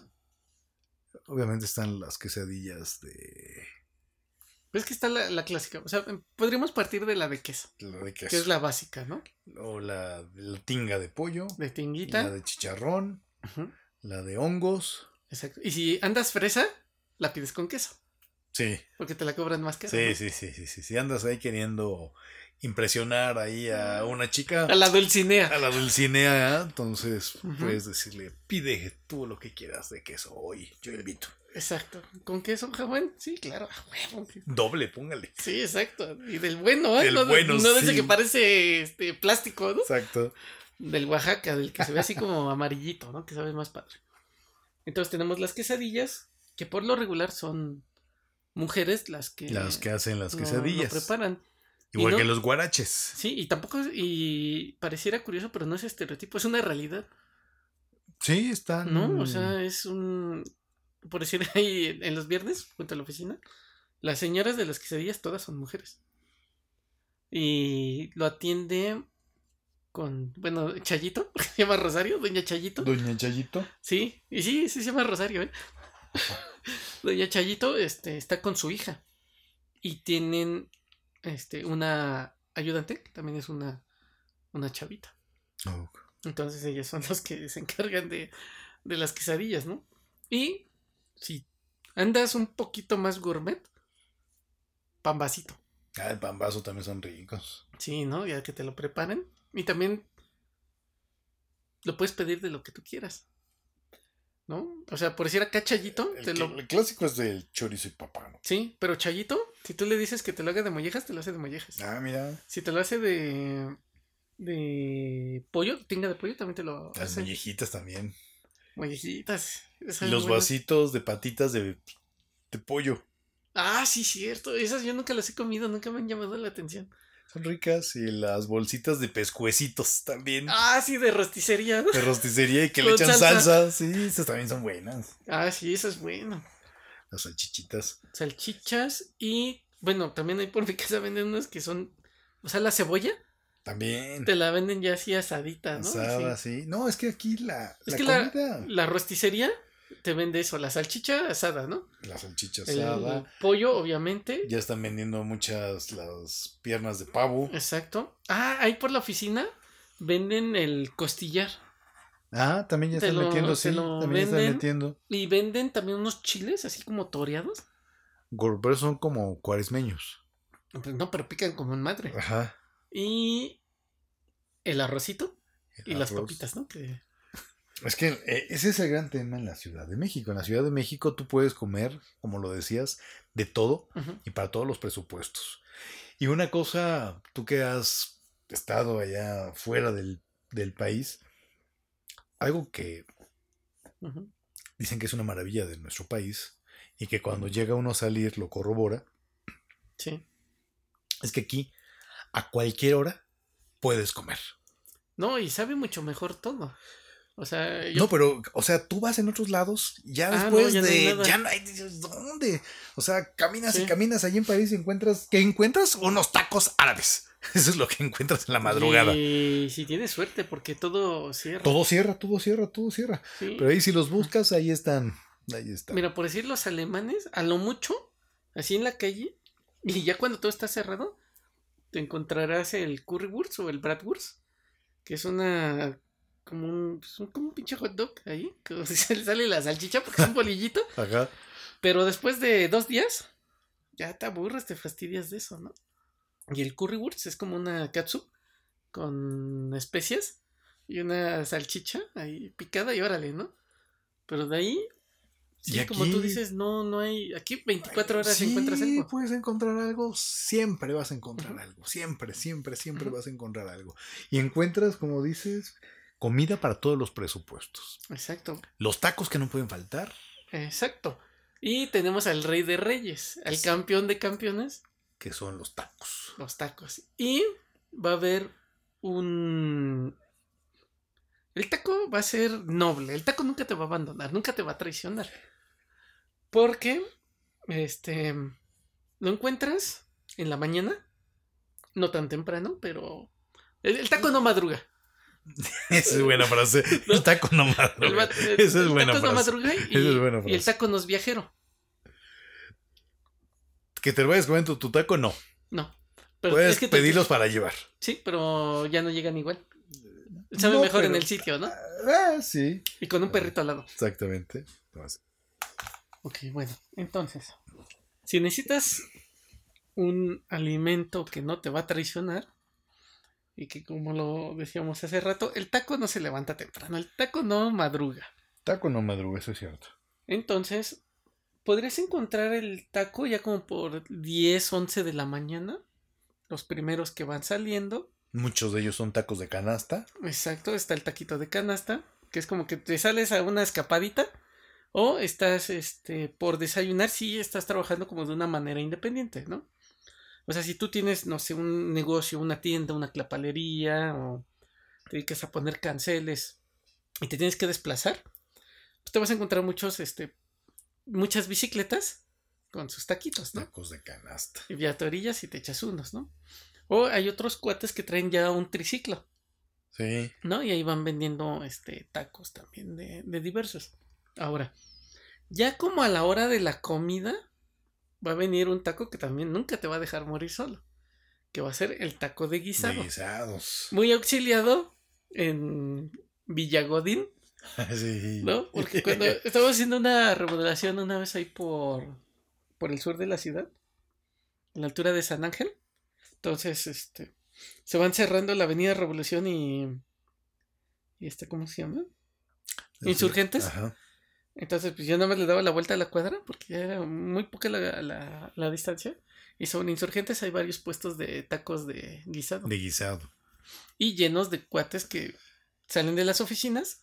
Tal vez ese día no llevaron su comida o nunca llevan. sabrá O les robaron su topper. O les robaron el topper. El topper se comieron su, su envase de yogurt. Exacto. Fue saqueado. Exacto. Y ya pues vas a los tacos de guisado, ¿no? Que van a venir acompañados principalmente de dos ingredientes. Porque aparte del taco de guisado es eh, como que su base y su parte de, ¿cómo, cómo le llaman? Su proteína, ¿no? Ah, ¿No? Porque le echan arroz arroz. o frijoles por default. Tú, tú eliges, ¿no? ¿Cuál es el que quieres? Tu guarnición. Exacto. Para mí, el que más me gusta es que me los pongan con arroz y un huevito estrellado. Sí, también. Un- Ah, no, huevo cocido. Le Sí, ponen huevo cocido, cocido Sí, le ponen Y cocido. lo parten, ¡paz! Sí. ¿no? Y este, hay unos cuates que venden como de salchicha. Los tacos. Como, ajá, como de salchicha a la mexicana. Salchicha a la mexicana. arroz. eh, de chicharrón, De en salsa verde. Hígado encebollado. Exacto. Tortita de pollo. La tortita de pollo. Hay unos que lo hacen con una tortita de papa. También. Y esta, ¿cómo se llama? Moronga. La moronga también es rica. También lo venden con moronga, ¿no? Serían como los de default. A Porque mucha también, gente no le gusta la moronga, pero es riquísima. ¿sabes qué? También lo traen con papa con rajas. Papa con rajas. O papas con chorizo. Las papas con chorizo. Entonces, ese taco pues, es el auxiliar para la comida, ¿no? Y tienen en los puestos. Bueno, en estos no, no sé. Tienen el pápalo. No, en el pápalo son otros tacos que ahorita vamos a mencionar, que son los tacos de mercado. Los tacos de mercado. Sí, porque una vez a la semana cecina. ajá, se pone un puesto, ¿no? Sí, sí, sí. Venden este taco, que es este, que es todo menos light, porque te lo venden de, mm, ¿cómo se llama? De suadero, Ay, que es una de delicia. enchilada y este de chorizo, de, bueno, longaniza, de bistec, campechano y aparte le ponen papitas, ¿no? Ah, Papas a la francesa. es- Sí, es una de y ponen en la mesita el botecito con las ramitas de, de, de papa. pápalo, que el pápalo es riquísimo. Sí, le da un toquecito así como Tiene de- un sabor muy fino, muy peculiar. Exacto. Entonces, ese es otro taco que también ya te venden a la hora de la comida, pero una vez a la semana. Y limones, que siempre hay que Ah, sí, limones. Limones. Pero no, ay, es que el limón también es un tema porque cuando... Pero eso es muy de Chilangolandia. sí, el limón. exacto. Sí, a todo con A limón. todo le ponemos limón. Exacto, limón y sal. Sí. Y hay otro taco que si ya andas así muy fresa y ya este la quincena acaba de llegar a tus manos, te digo que aquí sobre insurgentes, cuando estábamos remodelando, vendían tacos de mm, Lengua. eh, no.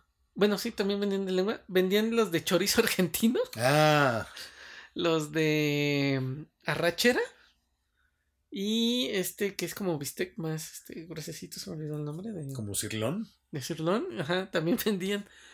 Y estaban muy buenos los tacos de este cuate eh, que vendía. Este, ay, de chistorra. De chistorra. Sí, O cierto. sea, agarraste todas estas carnes argentinas y las pusiste en una tortilla. En un taco. Pero también, depende del taco, va a ser la salsa. También. Porque este cuate traía una salsita más finita, como de habanero.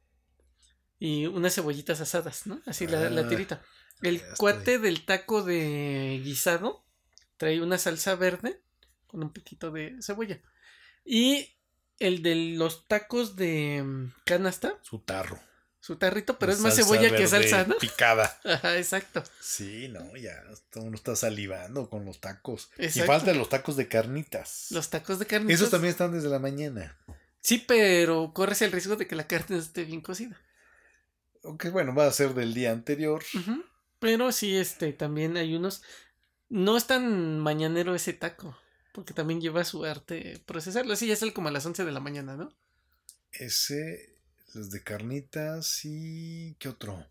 Carnitas, me está faltando. Ah, obviamente el de barbacoa. Ah, sí, los tacos Ese sí son mañaneros. Pero ese es de fin de semana. Sí, de hecho, es ¿No? de fin de semana. Sí, porque aquí en la ciudad se come los fines de semana. Barbacha. Hay un restaurante que se llama aquí el Mexiquense y nada más abre viernes, sábado, domingo. Sí. Y con días, ¿no? lunes, martes, miércoles, jueves, el localote está cerrado. Es como ese meme, ¿no? De cuando vas y le presumes tu tu diploma, tu ¿cómo se llama? Tu título profesional al señor de los tacos de barbacoa y sale limpiándose las lágrimas con unos billetes, ¿no? Sí. O el ingeniero con su carro y sale un suru así medio humilde y el señor de la barbacoa y un pinche camionetón, ¿no? sí, pero también son otra variedad, los tacos de barbacoa. Los tacos de barbacoa que solo son para fines de semana y debe de venir acompañado con su consome. Exacto. Si no, no te lo puedes Y pasar. los tacos nocturnos. Y el, Los de borrachos. y el taco de borracho que yo diría que es el super taco. Sí. Porque este ya ahí viene lo fuerte, ¿no? Porque es un taco que es fuerte. Sí, los de tripa. Los de tripitas y Los doraditos. Doraditos, sí, no. es una y además todo, todo debe de ir este, en cocción conjunta, ¿no? El, la longaniza, La longa, sí, eso es lo que le da el sabor. ajá, la tripa, el suadero y las cebollitas, ¿no? Y. En esas ollas redondas que tienen así Exacto. como recipientes. Pero aparte es un diseño curioso porque tiene en la parte central, Central. una sección de esfera rodeada por un toro de revolución.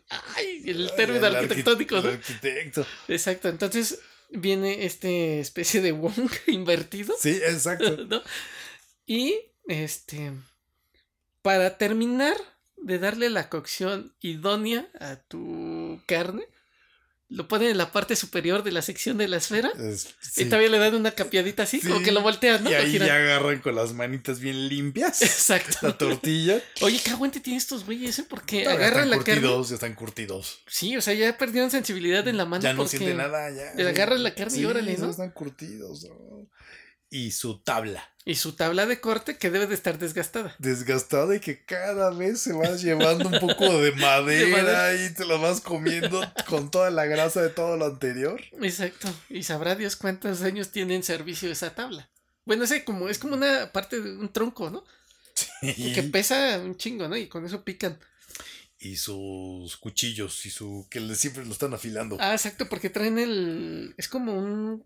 Una especie de, barra, ¿no? Sí, Sí. como un espárrago ahí raro.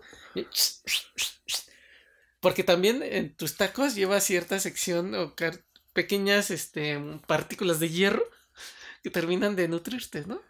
Que es el todo el- la rebaba, la resina del, rebaba, la- del cuchillo, ¿no? Y además tienes que pedirlo con todo. Sí. Y con todo es. Cebolla, cilantro y si son del pastor es a huevo y la salsa, ¿no? La piña. Y la piña, la piña también es así como que Sí, La es todo un cortan. arte. Sí, exacto. Este. El taco más popular, hasta donde los números nos han dado, es el taco al pastor, Sí. ¿no? Y aparte es buenísimo. Y puede ser preparado de distintas maneras. Con el achiote.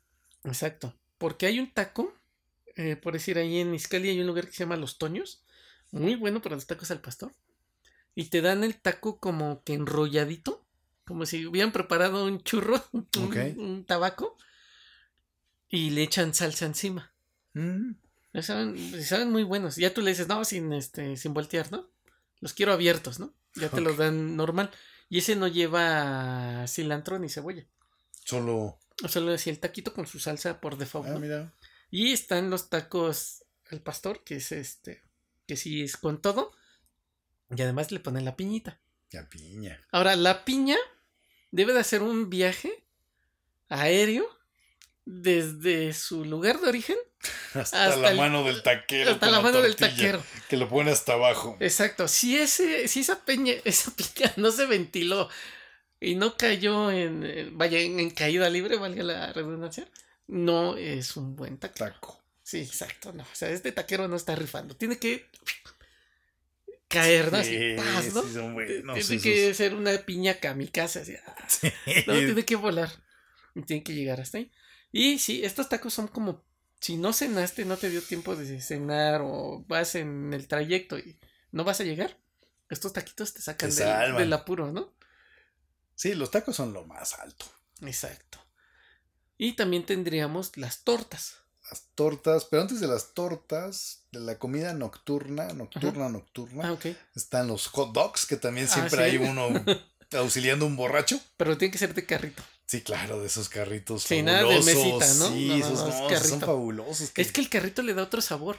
No sé, pero no sé hasta dónde los compran, cómo los diseñan, cómo los hacen. Ah, nunca me lo había preguntado, ¿eh? Porque aparte, ese carrito tiene la capacidad de hacer como el baño María para que se caliente el pan, ¿no? Sí. Y trae sus cajoncitos, Sí, ¿no? dices, ay, a ver qué tiene ahí, qué magia tiene Ajá. ahí, qué magia sacas ahí, maestro. Exacto, y en la parte superior, en la superficie su, este, Su principal, plancha. trae una planchita y trae como los aditamentos para que tú puedas meter o embutir diferentes charolitas con las salchichas, con el tocino, con la cebolla. que el también chile. hacen hamburguesas esos carritos. Sí, tienen esa capacidad de mutarse, ¿no? Sí, son bien buenas esas hamburguesas de la noche. Sí. Y esos hot dogs. ay.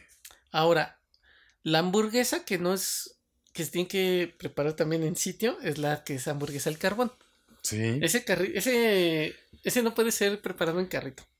No, están en unos semifijos. Sí, tienen que ser semifijos, que sabrá Dios cómo obtuvieron la licencia o el permiso para estar ahí. Eh, negociaron con el municipio. Esa- Exacto, llegaron a un acuerdo, ¿no? Entonces ahí ya está la, la hamburguesa que es al carbón.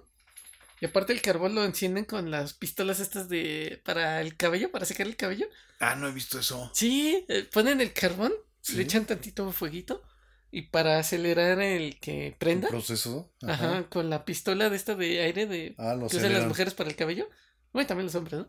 Eh, lo encienden en chinga y ¡fua! sale. Órale. Sí, ese Ese no está- lo había visto. Sí, yo lo he visto mucho porque a mí me gustan. A mí me gusta más la hamburguesa al carbón que la de planchita. Sabe diferente. Sí, es que pues, le el dan carboncito, ¿no? carbón, todos los cancerígenos. Exacto.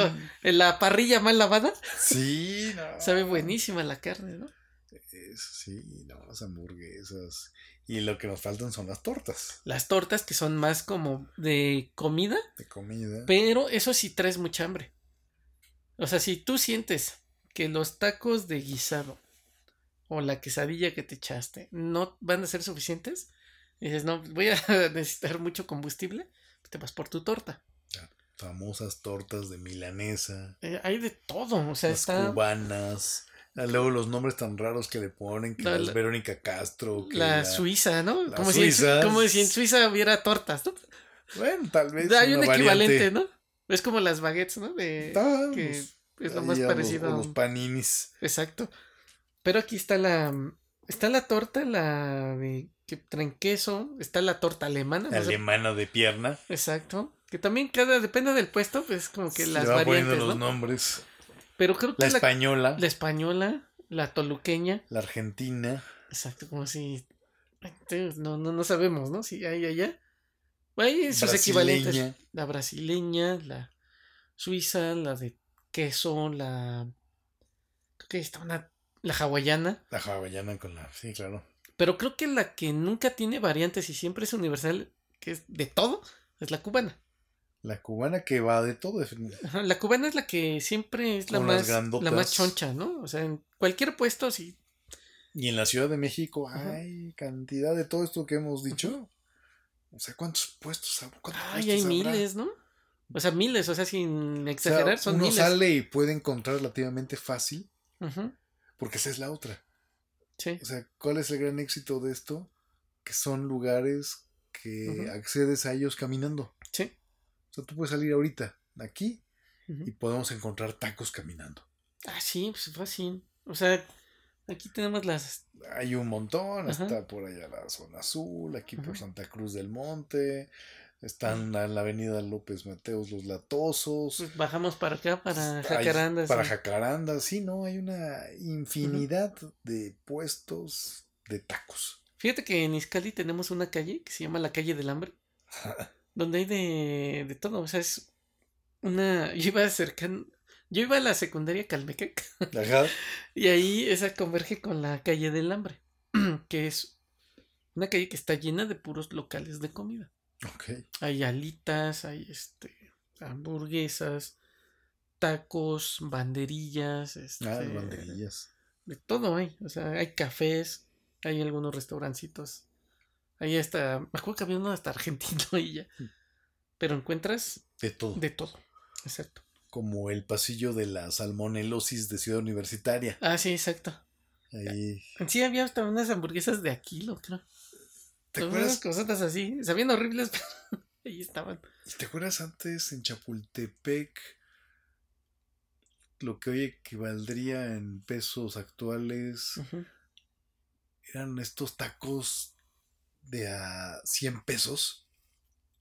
A ver, refrescame la memoria porque yo me acuerdo de O los sea, de muerte. cuando lenta. ibas a Chapultepec estaban ahí los tacos que eran tacos de a 100 pesos. Ah, de la monedota esta que traía Carranza, ¿no? Exacto. Sí, ¿cuántos te daban por 100? Eran 4 o 5, Ujú. pero 100 pesos, imagínate. Fíjate que los, los últimos que me llegué a comer así de tantos tacos por tal precio fue aquí frente a Plaza Satélite. Ya ves que hay un túnel que pasa por debajo del Ah, periférico sí. que huele Ah, a sí. carbón. y- Ah, ¿y a poco fuiste ahí? Y cuando era zapatero, porque yo trabajé en Plaza Satélite vendiendo zapatos. Este, una vez fui ahí y pues eran, o sea, yo pasaba, ¿no? Cuando me dejaba el micro, Sí. pasaba por debajo de, de ese túnel Sí, sí, sí, qué cosa. y estaban poniendo apenas y cociendo todo. Y vi, ah, mira, tacos de por tantos por 15 sí, pesos, eran ¿no? cinco tacos por tantos. Ajá, exacto. Y y- te hacían tus combos. Sí, entonces fui, no, no, no, no, no, no. O sea, no fue una mala experiencia, pero no, no regresé. No, no me gustó. Como que se me hizo raro, no sé, el, el precio, precio cantidad se me hizo así. como, Precio ay, cantidad a destajo. Exacto, dije, ay, güey, como que.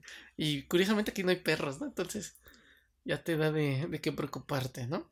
Pero al final lo que estamos viendo es que en la Ciudad de México, por comida, No paramos. no paramos. Y obviamente si quieres, Sí, o sea, puedes comer aquí comida vietnamita, japonesa, argentina, polaca, china. no, pues sí, te vas como a la. Roma Condesa y encuentras todo de eso. todo. Eh, comida hindú, o sea, alemana, de todo, de todo, Sí, de todo, de comida- todo, y en todos los precios. Y también si quieres estar ahí de snob, puedes Ujú. este, te encontrar también estos restaurantes como el Puyol, Sí. con sus supuestas estrella Michelin, y donde te venden todo porque un totopito que está hecho con los maíces orgánicos de las siete regiones de Oaxaca Exacto. y que he cultivado con las manos de los niños. Exacto, y supervisados por un anciano que solo se levanta una vez al año. Exacto, entonces ya te venden toda una historia, un concepto y dices, ay, no inventen. Sí, no, no. No, pero sí, este, por sí, la Roma Condesa está inundada de restaurantes que. Cantidad. Y ahí puedes comer a todas horas, puedes encontrar todo. Ujú, 24 horas. 24 horas. Pero entonces, ya hablamos de transporte, Ajá. ya hablamos de comida, Entretenimiento. entretenimiento. ¿Cómo se entretienen los chilangos? Mira, depende de qué tipo de chilango, Ajá. ¿no? Porque también hay este variantes, ¿no? Podríamos tener un chilango que le gusta lo extremo. Podríamos tener el chilango que es un poquito más culto. Y tenemos el chilango que le gusta estar en contacto con la naturaleza, Ajá. ¿no? Vamos a comenzar por el extremo, ¿no? Podríamos tener, antes de que la cerraran, la feria de Chapultepec. Ah, la feria de Chapultepec que era ¿No? un ícono. Exacto, hasta que hubo este lamentable accidente, ¿no? Con la montaña rusa o con No, una... la montaña rusa no era otro. Pero era- tenían los carritos, ¿no? Sí. No, la montaña rusa, milagrosamente nunca pasó nada porque era, entendía que era la última montaña rusa en Ah, sí. funcionamiento de, madera. Sí, exacto. Entonces podías ir a la montaña rusa, a Chapultepec, que la Y eso era como irte de pinta también. Ah, sí, también veías muchos uniformados ahí, ¿no? Sí, ir a remar. Exacto, tienes eso. O hoy en día, pues la que sobrevive es Six Flags, ¿no? Antes Reino Aventura, Reino Aventura. donde estaba Keiko. Ah, Keiko y Michael Jackson, ¿no? Michael. Jackson, ¿te acuerdas? Y su aletita, ¿no? Así como, ay, Sí, luego pobre Keiko, se empecinaron estos grupos en que se liberara, ¿te acuerdas? Sí, y se la llevaron como para Alaska, Canadá, ¿no? Y vivió creo que como dos meses y ¡may! Sí, pues es que lamentablemente este animal estaba. Pues ya estaba hecha de cautiverio. Exacto. Ya no se podía. era como estas situaciones también bien lamentables de Atlantis, se llamaba. ¿Te acuerdas en Chapultepec? En Sí, los la delfines. tercera sección, ¿no? Los delfines. Que ahora hay Que muchos videos. las olas, ¿cómo se llama? Este, Ah, ¿El alberca- rollo? No. Ah, sí, el rollo. Sí, el rollo. El aquí. rollo con la alberca de olas, ¿no? Sí, uno decía, ¡oh! Pero sí, este de Atlantis. En sí hay muchos videos de. Bueno, a mí me gustan los videos como de ciudades abandonadas o pueblos Ah, bueno, abandonados. no, mm, bueno, pues aquí Acrópolis. Ajá, Aquí en la zona de Ciudad Satélite, Acrópolis, exacto, que ya está abandonado. que está abandonado y que se vuelve un lugar donde puedes ir a jugar gocha. Obviamente clandestinamente, Ajá, porque también han hecho videos musicales. sí. Pero recordarás, era una de las formas de divertirse aquí Sí. para cierto segmento es ir a centros comerciales. Sí, Y en la Ciudad de México tenemos un montón de centros comerciales. está inundado, ¿no? Y aunque se caigan las terrazas, ahí siguen, ¿no? ¿Te acuerdas también? ¿Cómo se llama esta que se cayó? Este, Arts. Arts, Plaza, Arts, algo así, ¿no? sí, sí, sí. Sí. Pero fíjate, el, el chilango extremo puede ir a lugares abandonados, como por decir, hoy en día ya que se meten de manera ilegal a la feria de Chapultepec, se meten a lo que era Atlantis, Este, se meten a la Acrópolis y hacen videos, fotografía. Que no los culpo, a mí me gustan estos lugares. Tipo Chernóbil. Tipo Chernóbil, exacto, ¿no? No, sin, Ahí, la, Pripyat. sin la- sin la radiación y sin animales extraños, ¿no? Y como tú dices, hay otro tipo de chilango al que le gustan los centros comerciales. Uno, el que nos queda aquí de cerquita, Llámese Sateluco, una especie muy rara urbana aquí. que después hablaremos de Ah, ellos porque después son todo un sí, caso, porque salen con cada Sí, cosa. sí, sí, sí, sí. Está Plaza Satélite, Que fue un centro comercial, pero de referencia para, ya no solo digas la Ciudad de México, para el país. Fíjate que hasta había un anuncio que era como en los setentas, que salió un marcianito, ¿no? Ah, bueno, no, pero eso era cuando estaban anunciando Plaza, no Plaza Satélite. Era Liverpool. Era, no era Ciudad Satélite, Ah, cuando ok. le estaban ahí todavía fincando y estaban promoviendo que se compraran los predios y las primeras casas. Sí. Y salía el marcianito, ¿no? Salían Sí. los marcianitos en un ovni. Exacto, llegaba. ¿no? Llegaban a Ciudad Satélite, Exacto. Y tenemos el centro comercial. centro comercial Plaza Satélite, que ahí, este, precisamente López Mateos recibió a Kennedy en lo que era el predio que hoy ocupa Plaza Satélite. No sé por qué llegaron allá. Es lo que estoy preguntándome en este momento. No sé por qué. No, creo que el Campo Marte todavía no estaba Ajá. decente para, bienven- para invitados. Sí. Pero acá lo recibió. Ah, esa no me la sabía. Sí, acá lo recibió ahí con su ilustre esposa Jackie Kennedy. Ah, exacto. Ay, no, esa pobre mujer lo que le tocó vivir en ese auto descapotable, ¿eh? Ya le tocó vivir de todo. Luego estuvo casada con este Onassis. No, está cañón. Bueno, y aparte de Plaza Satélite, después llegó Mundoñe, alias Mundoñe. Ah, bueno, Mundo E, pero ese llega hasta 1997. Y sí, se queda parado por la crisis, ¿no? Aparte.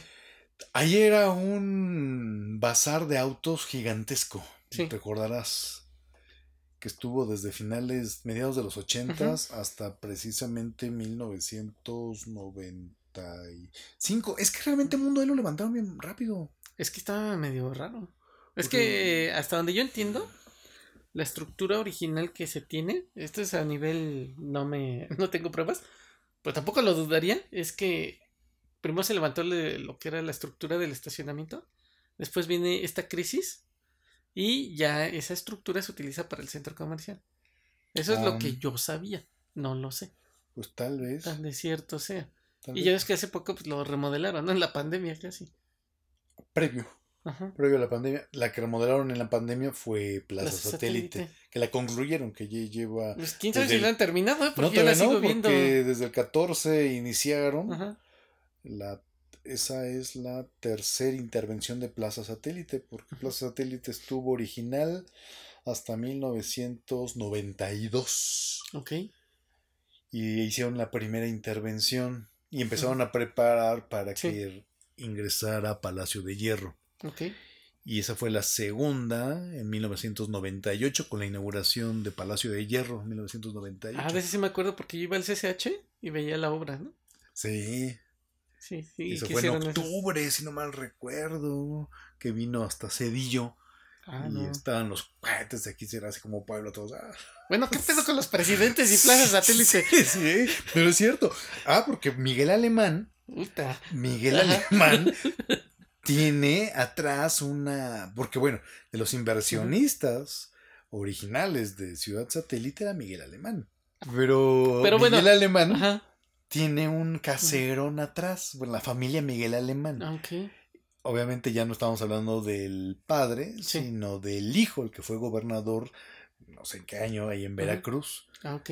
Y ahí Miguel Alemán eh, tiene una casa gigantesca, como si fueras rumbo al Starbucks de, de Centro De Médico. Ajá, del que está acá atrás. ¿no? Exactamente. Ajá. Ahí está una casota que hace unos años los guaruras. ¿La de la esquina? la de la esquina que está lo que antes era la Comer, Ajá. porque ahorita ya están haciendo Ah, Ciudad. Satélite, también la Ciudad de México se está renovando y entre las colonias viejas Sí. Ciudad Satélite.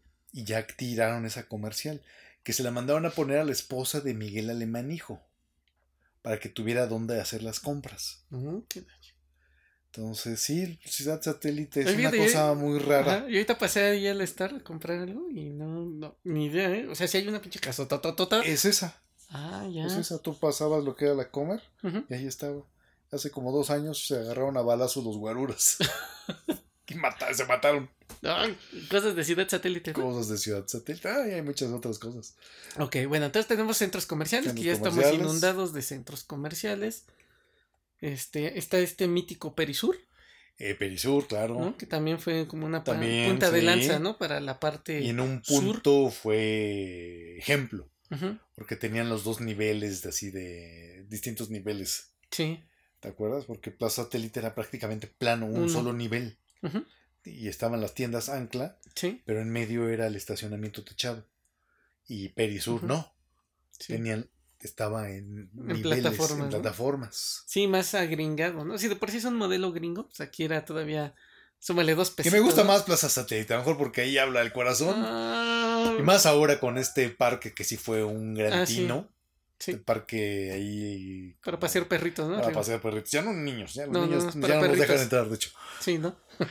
no traigan prohibido Sí. entrar con niños. Sí, sí, Pet friendly, ¿no? sí, exactamente. Sí, es un buen diseño el de sordo Madaleno. Y está ese. ¿Qué otro? Tenemos este Perisur. Tenemos este que está ay, en, en Polanco, donde está el Ah, ¿cuál? ¿Está Antara? está Antara, que también es de sordo el Madaleno, el Palacio de Horacio, ¿no?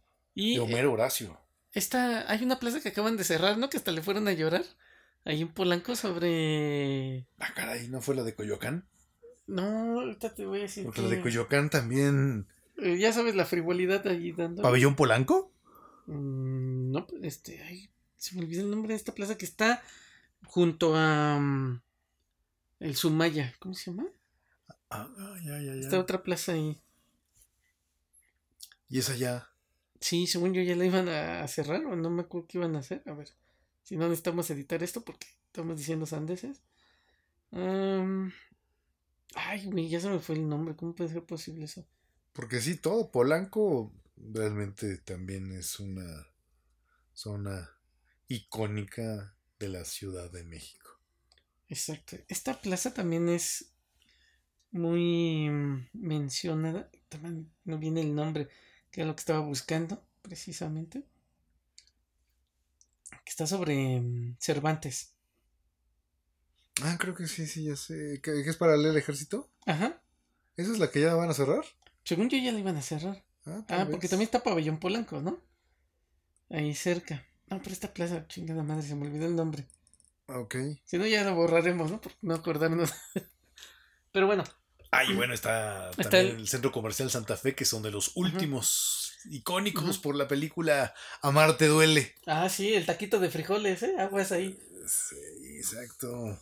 Y sabes qué otro, este, como centro comercial hay al sur de la ciudad, muy cercano a la mm, Cineteca Nacional, Ajá.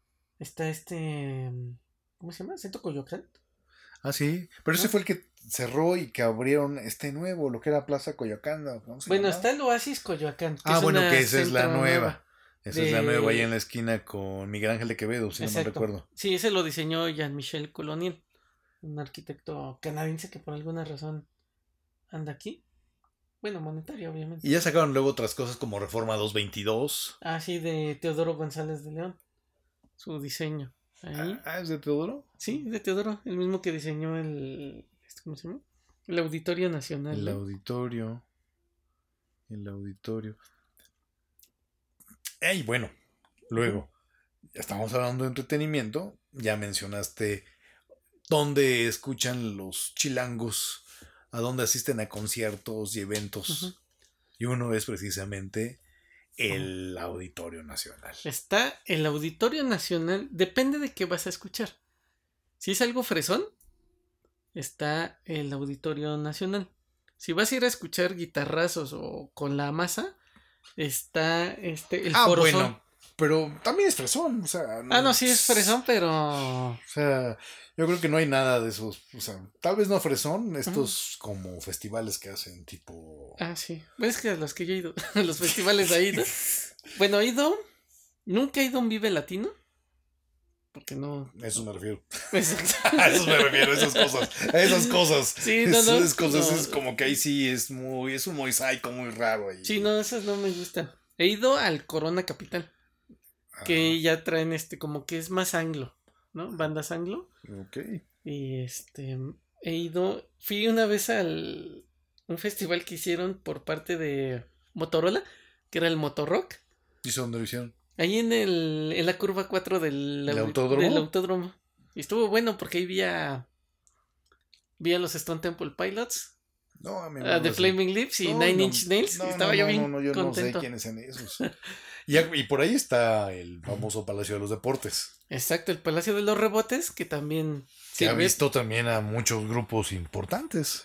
Eh, yo me acuerdo que una vez vinieron un juego de la NBA También. ahí, ¿no? También. Este ha servido para los Monster Truck que brincaban Ah, y las motos también, Sí, ¿no? sí, que ponían las estas como plataformas de tierra. de- sí, espectáculos de los Simpsons. Exacto, exacto, muy de los Simpson. Y pues también vino Phil Collins con su tour del carrusel.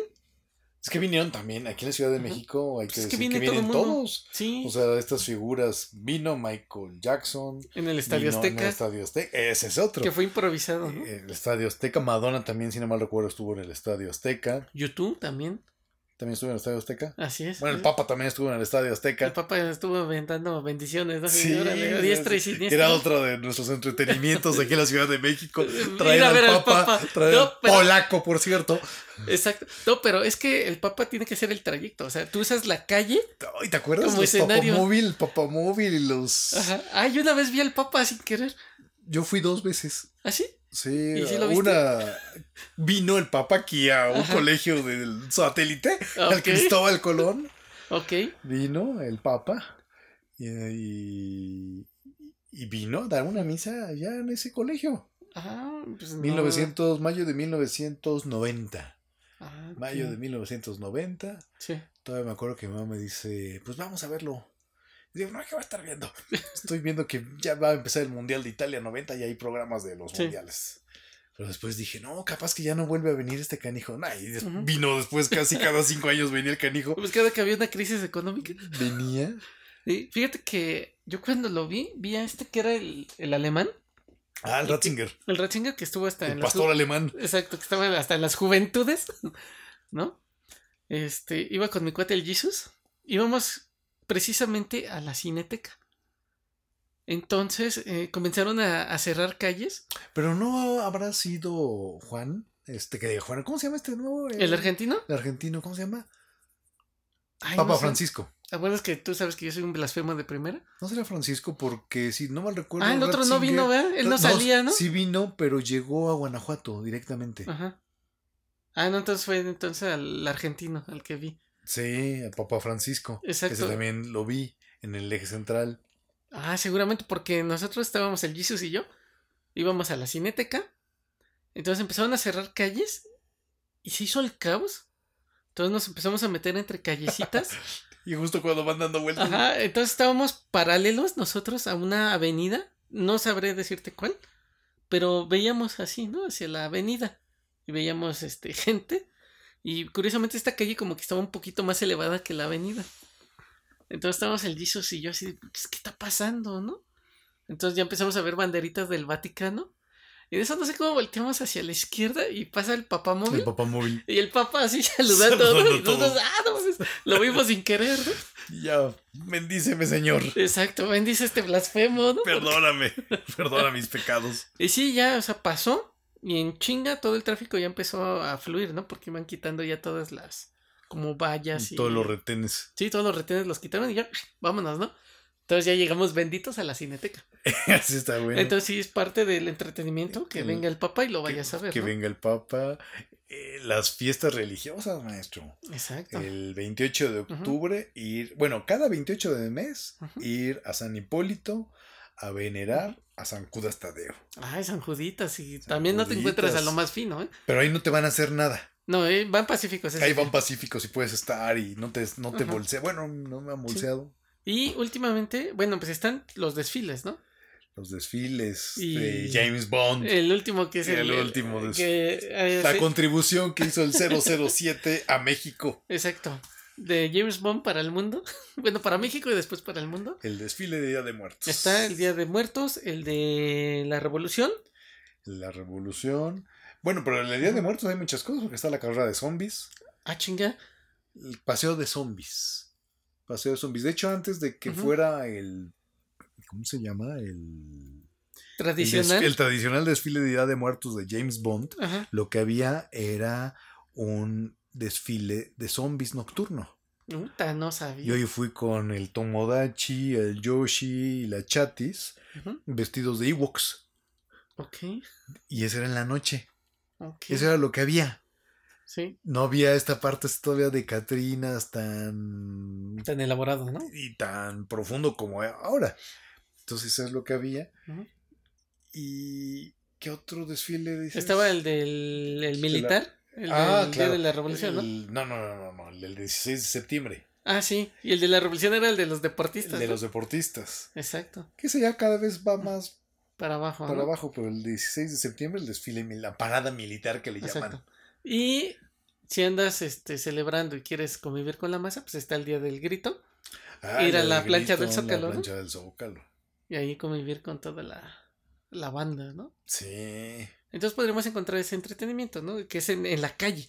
Es en la calle. ¿Qué otra? Bueno, ¿y qué te gusta? También hablando de fiestas religiosas, viene la más importante. Ah, la de Lupita. La de las lupitas. Sí, que por cierto, después del Vaticano, la Basílica de Guadalupe es la más visitada. Para Y los que debe ser de las más que contribuyen al.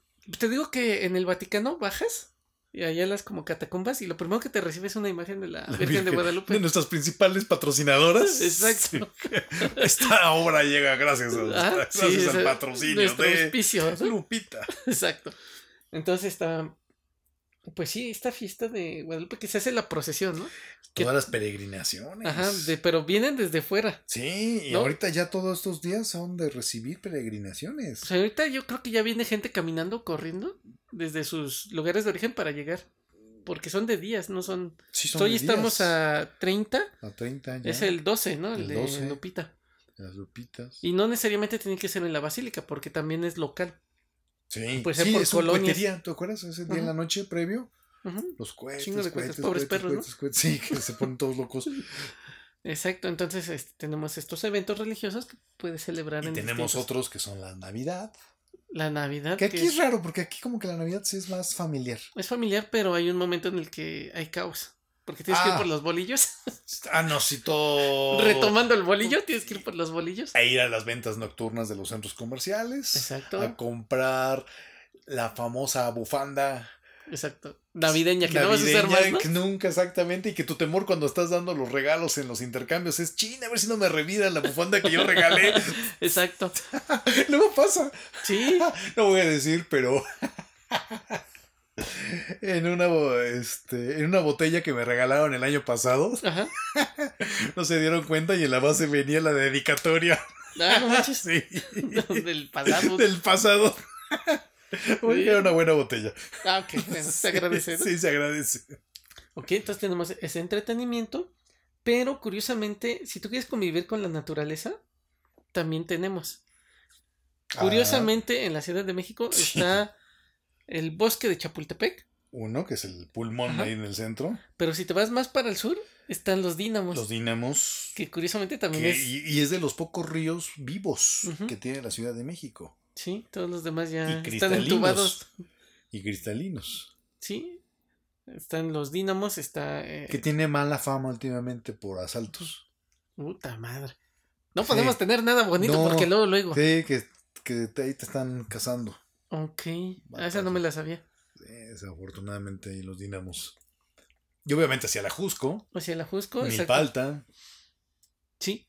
Todo esa Xochimilco, parte- ¿qué me dices? Xochimilco con este con estas trajineras. Trajineras, y también ahí es de comer, beber, los mariachis. De todo un poco, de ¿no? todo un poco. Yo he ido al, al. El que me ha gustado ir es al mercado de flores, Ah, que está enorme, que es una cosa así inmensa. Ese me gusta.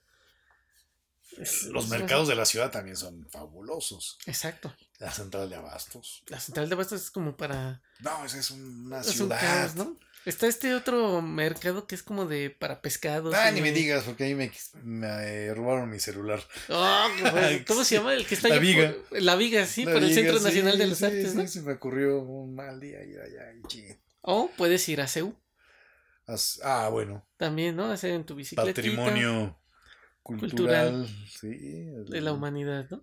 el campus Pedregal. Exacto, Campus el grande, ¿no? Pedregal, exactamente. Ese tiene ese reconocimiento de la UNESCO. Sí, exacto. De Entonces, 2004, creo, 2005, una Mm, cosa así. déjame acuerdo, Creo que De fue en el la- 7, ¿eh? Ah, A ver, aquí, aquí tengo el fue. dato fresco Ah, tal vez sí, porque todavía estaba Juan Ramón. de la fuente, ¿no? Juan Ramón de la Fuente. Por aquí debo de tener Y Seúl tiene también, lo suyo, ¿no? o sea, recorrer el casco central es impresionante. La sala Nezahualcóyotl, 2007, 2007. declarado Patrimonio de la Humanidad. Humanidad. La zona cultural de Seúl Pues sí, está padrísimo. está padrísimo. Y a mí lo que me gusta pues es que está toda la naturaleza, este... Y sobre todo fincado en- sobre esta piedra volcánica que le da una característica única. Sí, porque estás usando el material de la región. O sea, como que lo sacas y lo vuelves a meter, ¿no? Y que también tiene la reserva. Exacto. O sea, porque allá hay animalitos que son, o sea, como tú dices, también con la naturaleza hay aquí. Porque también aquí ocurrió algo parecido como con Chernóbil, que se fueron aclimatando lo que no debió haber pasado en términos darwinianos. Bueno, sí, en Sí. términos darwinianos sí, tuvieron que evolucionar. Pero aquí tenemos, bueno, obviamente las ardillas. Sí, haces en todos lados, ¿no? por todos lados. Ahí la ves en Polanco, en los cables. Ahí Sí. van malabareando en Chapultepec, en Ceú. Unas he visto en Acatlán. Una que otra ardilla he visto en Acatlán. Hay estos, ¿cómo se llama? Caclomix. Ah, bueno, los cacomixles que estaban en peligro de extinción Sí, tuvieron una batalla sí. con las ratas. Ok. Y ¿Quién salió ganaron, y ganaron los cacomixles. Sí, Ya le ganaron las ratas y eso es cierto. sí. Hay pocas ratas. Se las comen, creo. Sí, yo he visto cuando ando por este lado. Sí, nosotros primero la primera vez que vimos, ¡ay, un mapache! No, luego se te atraviesan, ¿no? En el carro vas manejando sí, de repente, madre, sí. Y, ay, cabrón, ¿qué es eso? no? Sí, pero ya hay un montón por todos lados que estaban en peligro de extinción. Hay loros. Loros de los grandotes. Ah, sí, cierto. Por ahí he Loros escuchado unos que andas, este... Loros de los grandotes. Están los loros, están las garzas Sí. que corren del, este lado, del ¿no? vaso de Cristo. Ah, sí, es que aquí en el vaso llegan, ¿no? Vaso de Cristo. Hacen parada. Ahí duermen Ajá. y se van a la presa Madín. Sí. Y ya en la tarde, como a las seis, regresan a, a dormir. Oye, está murciélagos, ¿no? Hay murciélagos, hay búhos, hay lechuzas. Sí, Hay estos como zorritos ahí precisamente ahí por CU. Sí. O sea, realmente. Todo, hay hasta cascabeles, ¿no? Sí. Luego Sí. vas y las Bueno, escuchas, pues ¿no? aquí en los remedios también. Aquí en los remedios. Ah, ok, perfecto. Entonces tenemos esos puntos de referencia como para convivir con la naturaleza, que sería el bosque de Chapultepec, uno de los más grandes del continente. Bueno, como en medio de una ciudad. Los dínamos, Los dínamos, tenemos la reserva la ecológica, reserva. La reserva ecológica de Ciudad Universitaria. y tenemos Xochimilco. Milpa Alta, Jusco, Xochimilco, Todo eso como para la estar parte ahí. natural, Exacto. Y luego tenemos lo que tiene, el- lo que tiene todo, el centro. el centro. El centro, que ese vamos a dedicarle un capítulo porque el centro, Ajá. decía bien Carlos Monsiváis, nosotros como mexicanos tenemos que negociar que el fin del mundo ocurra aquí, en el centro, de la Ciudad de México. En la plancha. Porque de- ya nada nos sorprende, decía. Todo ocurre aquí, en, la, en el centro de la ciudad. Convive la pornografía más obscena con el arte más excelso. Y en medio hay una, este, vestigios prehispánicos, Sí. con una catedral que se resiste a, a derrumbarse, que ahorita ya está toda andamiada. Sí. Entonces, el centro lo tiene todo. Todo. Sí. Tiene. Curiosamente somos una ciudad con. No sé si somos la primera o la segunda ciudad con más museos de- de.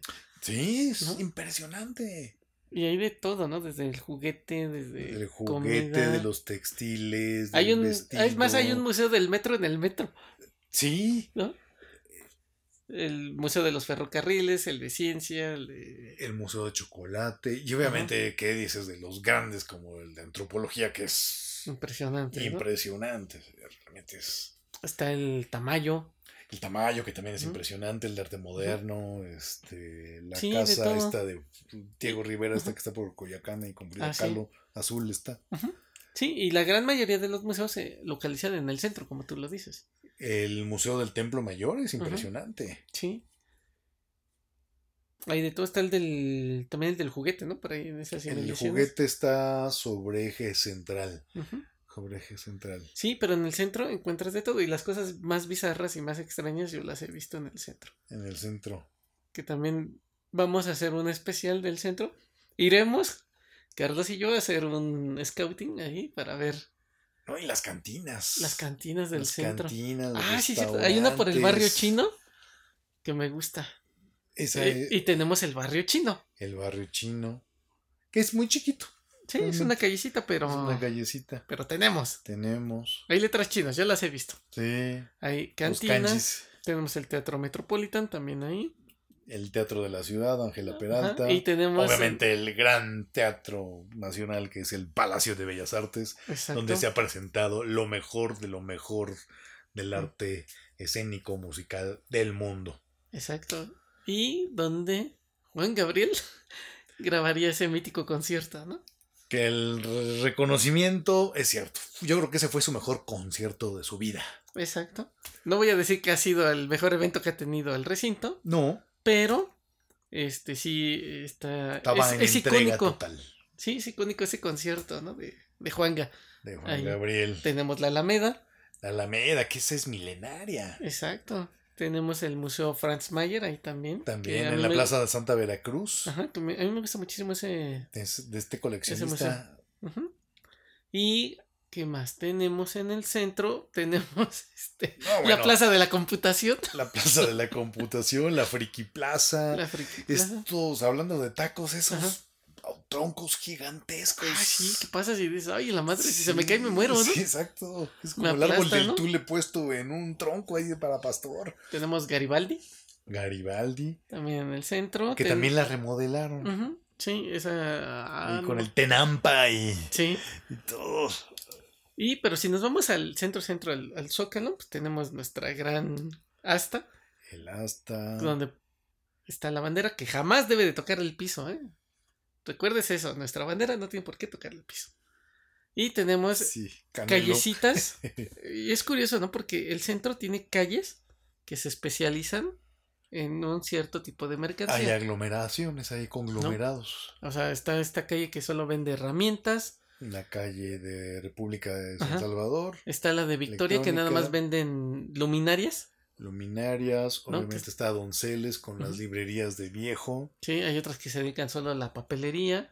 eh, mesones, si no mal recuerdo. Tenemos muy cercano un lugar donde vas a encontrar todo, que es Tepito. Ah, sí, No. Tepito, y, te- y encuentras todo. Todo, exacto. Ahí sí Hasta- es todo, ¿no? y sí puedes Lo encontrar más, hasta, este- hasta la calaca puedes encontrar ahí. Ay, sí, Dios, ahí venden de todo, ¿no? Ahí yo antes iba a comprar cine de arte. Pero no, era, era nada más en la orillita de Tepito, no me metía mucho, ¿eh? Ajá. Nada más era así como que te mete tres callecitas y ya ahí estaban. La lagunilla. La lagunilla, este. Donde encuentras este estas chicas de. ¿Cómo se llaman? ¿De la noche? De la noche. ¿cómo se Ahí llama? hacia Anilla La de Merced, ¿no? circunvalación, exacto. Anilla de Ajá. circunvalación. Sí, yo nada más pasé por ahí una vez y no me dieron ganas de regresar. Así, Ay, también veo aquí. Como que no. Y puedes encontrar este edificios de gobierno. Eh, está la Secretaría de Hacienda.